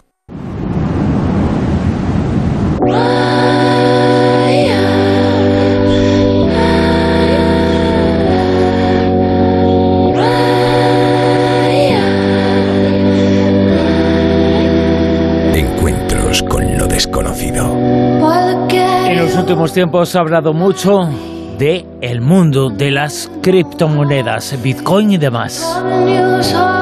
El pasado mes de septiembre en Madrid se iba a celebrar una reunión de varios grupos relacionados con criptomonedas en el WeThink en Madrid. Sin embargo, se suspendió. Se suspendió por la extraña conducta de esos grupos que están en torno a las criptomonedas, grupos, círculos, pirámides. Algunos califican a esos eh, grupos como criptosectas. Queremos hablar eh, sobre este asunto, sobre el asunto que mezcla economía, esperanza y otra serie de cosas el mundo futuro o mundo intocable con un sociólogo que vamos a hablar y vamos a reflexionar sobre este asunto. Él es eh, Yago Moreno. Yago, muy buenas, ¿qué tal? Buenas noches, ¿cómo estáis? Eres sociólogo, sociólogo por la Universidad de Cambridge. Sabes que eso son palabras mayores, ¿no? Bueno, es un lugar interesante para formarse. Desde luego, ¿cómo, cómo es Cambridge? Porque todos hemos oído eh, Cambridge y Oxford y Harvard. Yo creo que se vean la, eh, la plana total. Eh, ¿Cómo es Cambridge? Eh, ¿Cómo es la vida en Cambridge? Bueno, es una universidad muy inusual, ¿no? Tiene siglos de, de existencia y por lo tanto un conjunto de liturgias y de tradiciones quizás un poco extrañas. Ir en capa, reunirse alrededor del río, pillar de vez en cuando un barco para juntarse con los amigos, remando hacia un lago o escondiéndose debajo de un árbol. Es, digamos, es un lugar muy de cuento, pero sobre todo es un lugar de pensamiento muy efervescente, ¿no? Un lugar muy abierto al pensamiento crítico y a nuevos planteamientos, en mi caso, de la sociología, de la exploración teórica, de los cambios más profundos en nuestra sociedad y, por lo tanto, también de los horizontes en los cuales nos encaminamos, ¿no? Y por eso creo que es un lugar muy especial del cual uno se puede nutrir mucho. Allí te formaste como sociólogo. La sociología, eh, te doy una definición, una valoración de mía, que en absoluto sé si es eh, correcta o no, pero cuando pienso en sociología y cuando hablo con un sociólogo, me da la sensación de que es, ya sé que los matices serían todos, ¿eh? como una especie de psicólogo de la sociedad. Bueno, muchas veces es bastante parecido. Realmente la sociología lo que trata es de preguntarse sobre las relaciones sociales en un sentido muy amplio y la forma en la cual éstas estructuran el mundo que nos rodea, ¿no? Puede ser desde explorar cómo las relaciones de poder configuran el mundo político del día a día, puede ser cómo las tecnologías trastocan la forma en la cual construíamos nuestra vida cotidiana, o puede ser también, ¿por qué no?, cómo las ideologías o los imaginarios que aprendemos de nuestro entorno social cambian la forma de abordar desde una situación política a una religiosa o una más íntima. Es un, es un campo muy amplio. Y es un campo cercano a la filosofía. Fíjate que el sociólogo quizá más conocido popularmente de las últimas décadas es igual uno de ellos es Bauman, y se piensa que es eh, filósofo, o yo mismo pensaba que era filósofo, pero no, era sociólogo, porque son dos bueno, dos eh, disciplinas que están bastante cercanas y que derivan, bueno, eh, trabajan sobre eso que nos has comentado, que es un análisis de la sociedad y lo que hay en el entorno, en el contexto, pues ver cómo influye en el día a día. Sí, exactamente. Al final se trata de ser capaces de recolectar, ¿no? para la hora de construir ese arsenal analítico, todas las teorías, todas las miradas que nos puedan servir para clarificar un mundo que cada vez nos es más indescifrable o más complejo de desentrañar. Fíjate, eh, una de las sensaciones que tengo precisamente lo has mencionado, como las tecnologías actuales, eh, las tecnologías evidentemente son espectaculares, están cambiando el mundo, están ampliando la perspectiva de lo que se puede hacer.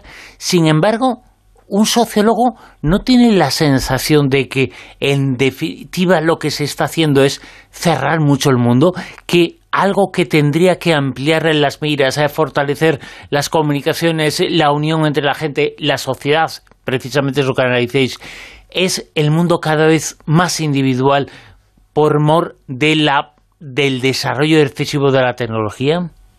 Bueno, al final todas las tecnologías son un producto del tiempo histórico en la que salen a la luz, ¿no? Y sobre todo, todas tecnologías se utilizan dentro de un marco de relaciones que le vienen ya dadas, ¿no? Entonces, digamos que la mirada sociológica a la tecnología es una que no busca realmente hacer un juicio sobre el criterio más técnico, ¿no? O sea, no se trata de estar a favor de la vela o a favor de la bombilla, sino que se trata de entender cómo esas tecnologías de las cuales nos dotamos, aplicadas y utilizadas en un contexto social muy concreto, pueden llegar, por un lado, o a construir igualdad y democracia, o por otro lado, cercar los privilegios de unos pocos y ahondar en las desigualdades a las cuales hoy nos enfrentamos y cada vez se exacerban y se profundizan más. Eso es un poco el enfoque que tiene la sociología digital, al menos cuando se plantea eh, las cuestiones más candentes de nuestro tiempo, ¿no? Desde el surgimiento del metaverso al cambio en la construcción de la identidad propia de uno en la época de los mundos virtuales y las grandes plataformas y las redes sociales. Supe de ti, eh, quise acercarme a tu trabajo a partir de una serie de declaraciones en un programa que hablabas cuando a primeros de septiembre eh, hace prácticamente un mes eh, se montó la que se montó, hubo mucha polémica con el hecho de una serie de reuniones que se hacían en Madrid, en estadios, en palacios de deportes muy grandes eh, relacionadas con las llamadas o criptosectas, utilizaban las monedas virtuales para reunirse y para convertirse en algo así como el nuevo gurú. La esperanza se movía en el mundo virtual, en las monedas en virtuales. Si tú apostabas e invertías en monedas virtuales, se podías hacerte rico. ¿Son estos eh, grupos casi casi unas eh, modernas sectas? Realmente es un ejemplo muy bueno de lo que estaba comentando antes, ¿no? El documental al que hace referencia, Criptotribu, se llama, está publicado por En Portada de Televisión Española, lo que intentaba era explorar cómo estas llamadas criptosectas o estas criptotribus eh, apuestan por las nuevas tecnologías del blockchain y las criptomonedas, nuestras monedas virtuales, que al final son o dibujan una nueva economía de la especulación, un juego, una ludopatía nueva con activos financieros que quienes los poseen realmente desconocen su funcionamiento real y que durante los últimos años en España han dado lugar a determinados, digamos, estafas piramidales o instituciones más sectarias en las cuales se intenta arrastrar a un montón de gente desesperanzada que no cree realmente que tenga una alternativa de futuro, una forma de entrar en el mercado laboral, de labrarse a sí mismo un progreso por su propia cuenta y le dicen que simplemente invirtiendo en estas tecnologías, en estas criptomonedas, van a poder hacer un dinero fácil, van a volver a poderse hacer ricos simplemente intentando escapar de las vías tradicionales del trabajo y enfrentándose a una idea de los poderes financieros y de las instituciones bancarias que están profundamente distorsionadas.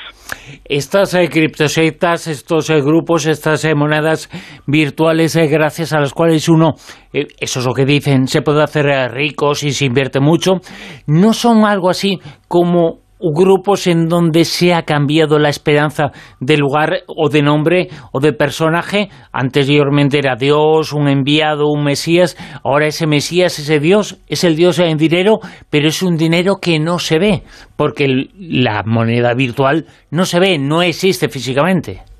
Bueno, digamos que en sociedades desconsoladas siempre surge un mesianismo que intenta devolver la fe o explotar las creencias de la gente para interés o para fruto de unos pocos y las criptomonedas están sirviendo para eso. Creo que estaremos de acuerdo en que vivimos en sociedades donde es muy difícil mirar al futuro con esperanza y estos estas estafas piramidales prometen un triunfo, un bienestar, una prosperidad en el corto plazo que se hace irresistiblemente atractiva, ¿no? Por eso rodeándolo de un aura de triunfalismo y de inteligencia, prometiendo a los demás ponerse por encima de lo que le rodea, siendo más astuto que sus familias, sus compañeros de trabajo, la gente que está a su alrededor, pues eh, prometen reorientar una vida que muchas veces se siente descarriada. Y ahí hay algo que sí que es realmente religioso, que implica un salto de fe, porque ninguna de las personas, a la gran mayoría de personas que utilizan estas tecnologías, estas criptomonedas, cuando invierten en ellas, no saben lo que están haciendo, no son conscientes de esa economía de la especulación y de sus dinámicas cuando invierten en ello y esperan hacer dinero fácil en el corto tiempo, en realidad están entrando a un juego de azar, a una economía especulativa que no controlan. Y por eso muchas veces rompe familias, lleva gente a la bancarrota y acaba rompiendo no solamente las esperanzas, sino la vida de muchos que se vuelven hacia ellas con mucha fe, una fe entendible y una creencia más que comprensible precisamente esto que dices hace a uno pensar en las eh, consecuencias, lo has mencionado tú, del juego, de la ludopatía. Es una forma de eso. Sí, al final sí. De hecho, lo que hemos visto es que a medida que se ha puesto límites al cáncer de la ludopatía, que crece en los barrios obreros de este país, motivado por un montón de campañas agresivas de marketing que en marquesinas y en vallas publicitarias prometen a la gente hacer dinero fácil con el juego, con las apuestas deportivas, cuando se ha puesto un límite a eso, un límite yo creo que necesario, teniendo en cuenta cómo está escalando los niveles de ludopatía, sobre todo entre la juventud obrera del país, encuentran en la promoción de las criptomonedas y los criptoactivos una nueva reformulación de ese lenguaje del juego, de ese lenguaje de la prosperidad inmediata, fácil, fácilmente asequible y le dan la vuelta y utilizan ese butrón para seguir haciendo lo mismo, que es jugar con la precariedad y con las esperanzas rotas de la gente, sin que de momento hayamos sido capaces de ponerle un límite y señalar que esta gente no está realmente promoviendo nuevas economías o nuevas formas de ahorro y de inversión al margen de esos supuestos poderes financieros despóticos, sino que lo que realmente está ensanchándoles el terreno para dejar que carroñeramente exploten más la desigualdad y los sufrimientos económicos de muchas familias en nombre de un nuevo Dios, las criptomonedas uno piensa en las eh, cosas que existían antes, evidentemente estas eh, criptosectas no nacen de la nada, es una evolución, pero uno tiene a pensar, y lo tiene muy presente, en ese timo, el timo de la estampita. En cierto modo, las eh, criptomonedas también necesitan un blanco, alguien que tú metas y que tú engañes. Sí, y eso se suele encontrar en la gente que se ve expulsada generacionalmente del mercado de trabajo, que se ve sin una capacidad de ahorro, que siente una ansiedad económica, social, casi de época, que hoy en día está muy generalizada en una gente joven en la cual es la salud mental se ha vuelto uno de los graves problemas o uno de los síntomas de las enfermedades de nuestra sociedad. Y ese es el campo de cultivo en el cual crecen y germinan estas criptosectas. Esa es a la gente de la cual se aprovechan. Y es, por lo tanto, quizás una llamada de atención que nos debería hacernos plantear como nuevas tecnologías que prometen que van a llevar el cambio social a la realidad, que van a hacer cambio, van a hacer carne una gran transformación, en realidad lo que hacen es parasitar los dolores, las ansiedades, las incertidumbres de la gente más joven o de la gente no tan joven, pero en general la gente necesitada de un futuro más cierto, más estable. Alguien puede decir, pero eh, todo esto sea o no cierto, pero lo auténticamente cierto es que yo gané mucho dinero gracias a, a las eh, monedas, a invertir en Bitcoin, etcétera, etcétera. ¿Qué le podemos eh, decir a esa gente? En general lo creo lo que creo que es importante enviar como mensaje tanto a la gente que invierte en estas criptomonedas, en estos criptoactivos, como a sus familias, a la gente que desconoce lo que están haciendo sus compañeros de trabajo, sus hijos o hijas, las personas que ven introducirse a este mundo de especulación es que uno realmente desde su casa, viendo cuatro o cinco videotutoriales, nunca va a tener las herramientas suficientes para doblarle la mano al poder financiero y al poder bancario, tal y como prometen esta serie de gurús. Realmente a lo que están empujando los gurús de estas criptosectas es a que la gente entre confiada e ilusa a una economía de la especulación que no pueden controlar y que quizás en un soplo de suerte pueda conseguir arreglarle unos cuantos meses de economía personal o incluso hacer breves sumas grandemente cuantiosas pero poco inusuales que le den un poco de alivio pero la gran mayoría van a acabar depredadas por las propias dinámicas, digamos, triturantes de esa economía de la especulación, porque nadie puede embridar y controlar lo que pasa en esa economía de la especulación. Y muchas veces, sobre todo estos meses, lo que hemos visto es que cuando esos activos se desploman, las consecuencias son funestas. De hecho, hay un país, El Salvador, en el cual eh, su caudillo eh, Bukele, Nayib Bukele, un presidente de extrema derecha que ahora mismo se postula de nuevo hacia la reelección, saltándose el mandato constitucional, ha invertido en estos activos desde el propio gobierno y lo que ha acabado es haciendo que las arcas públicas del Estado, o al menos una parte de ellas, se desplomen, se esfumen, desaparezcan por invertir en una tecnología que no es fiable, que no es segura y que está desregulada para favorecer los intereses de solo unos pocos. Ese sociólogo, nada más y nada menos que de Cambridge, eh, ha sido esta noche invitado con nosotros. Hemos eh, conversado con él, eh, con Diego Moreno, que ha sido, como decimos, invitado en La Rosa de los Vientos. Diego, mil gracias. A vosotros. Buenas noches. Chao. Y hasta aquí hemos llegado, son casi las 4 de la madrugada. Os volvemos a escuchar y nos volvemos a encontrar aquí en la sintonía de Onda Cero mañana por la noche a partir de la una de la madrugada a las 12 en Canarias. Ahí quedaos aquí en esa sintonía en Onda Cero. Llegan las noticias y después os dejamos en buenas manos. Gracias.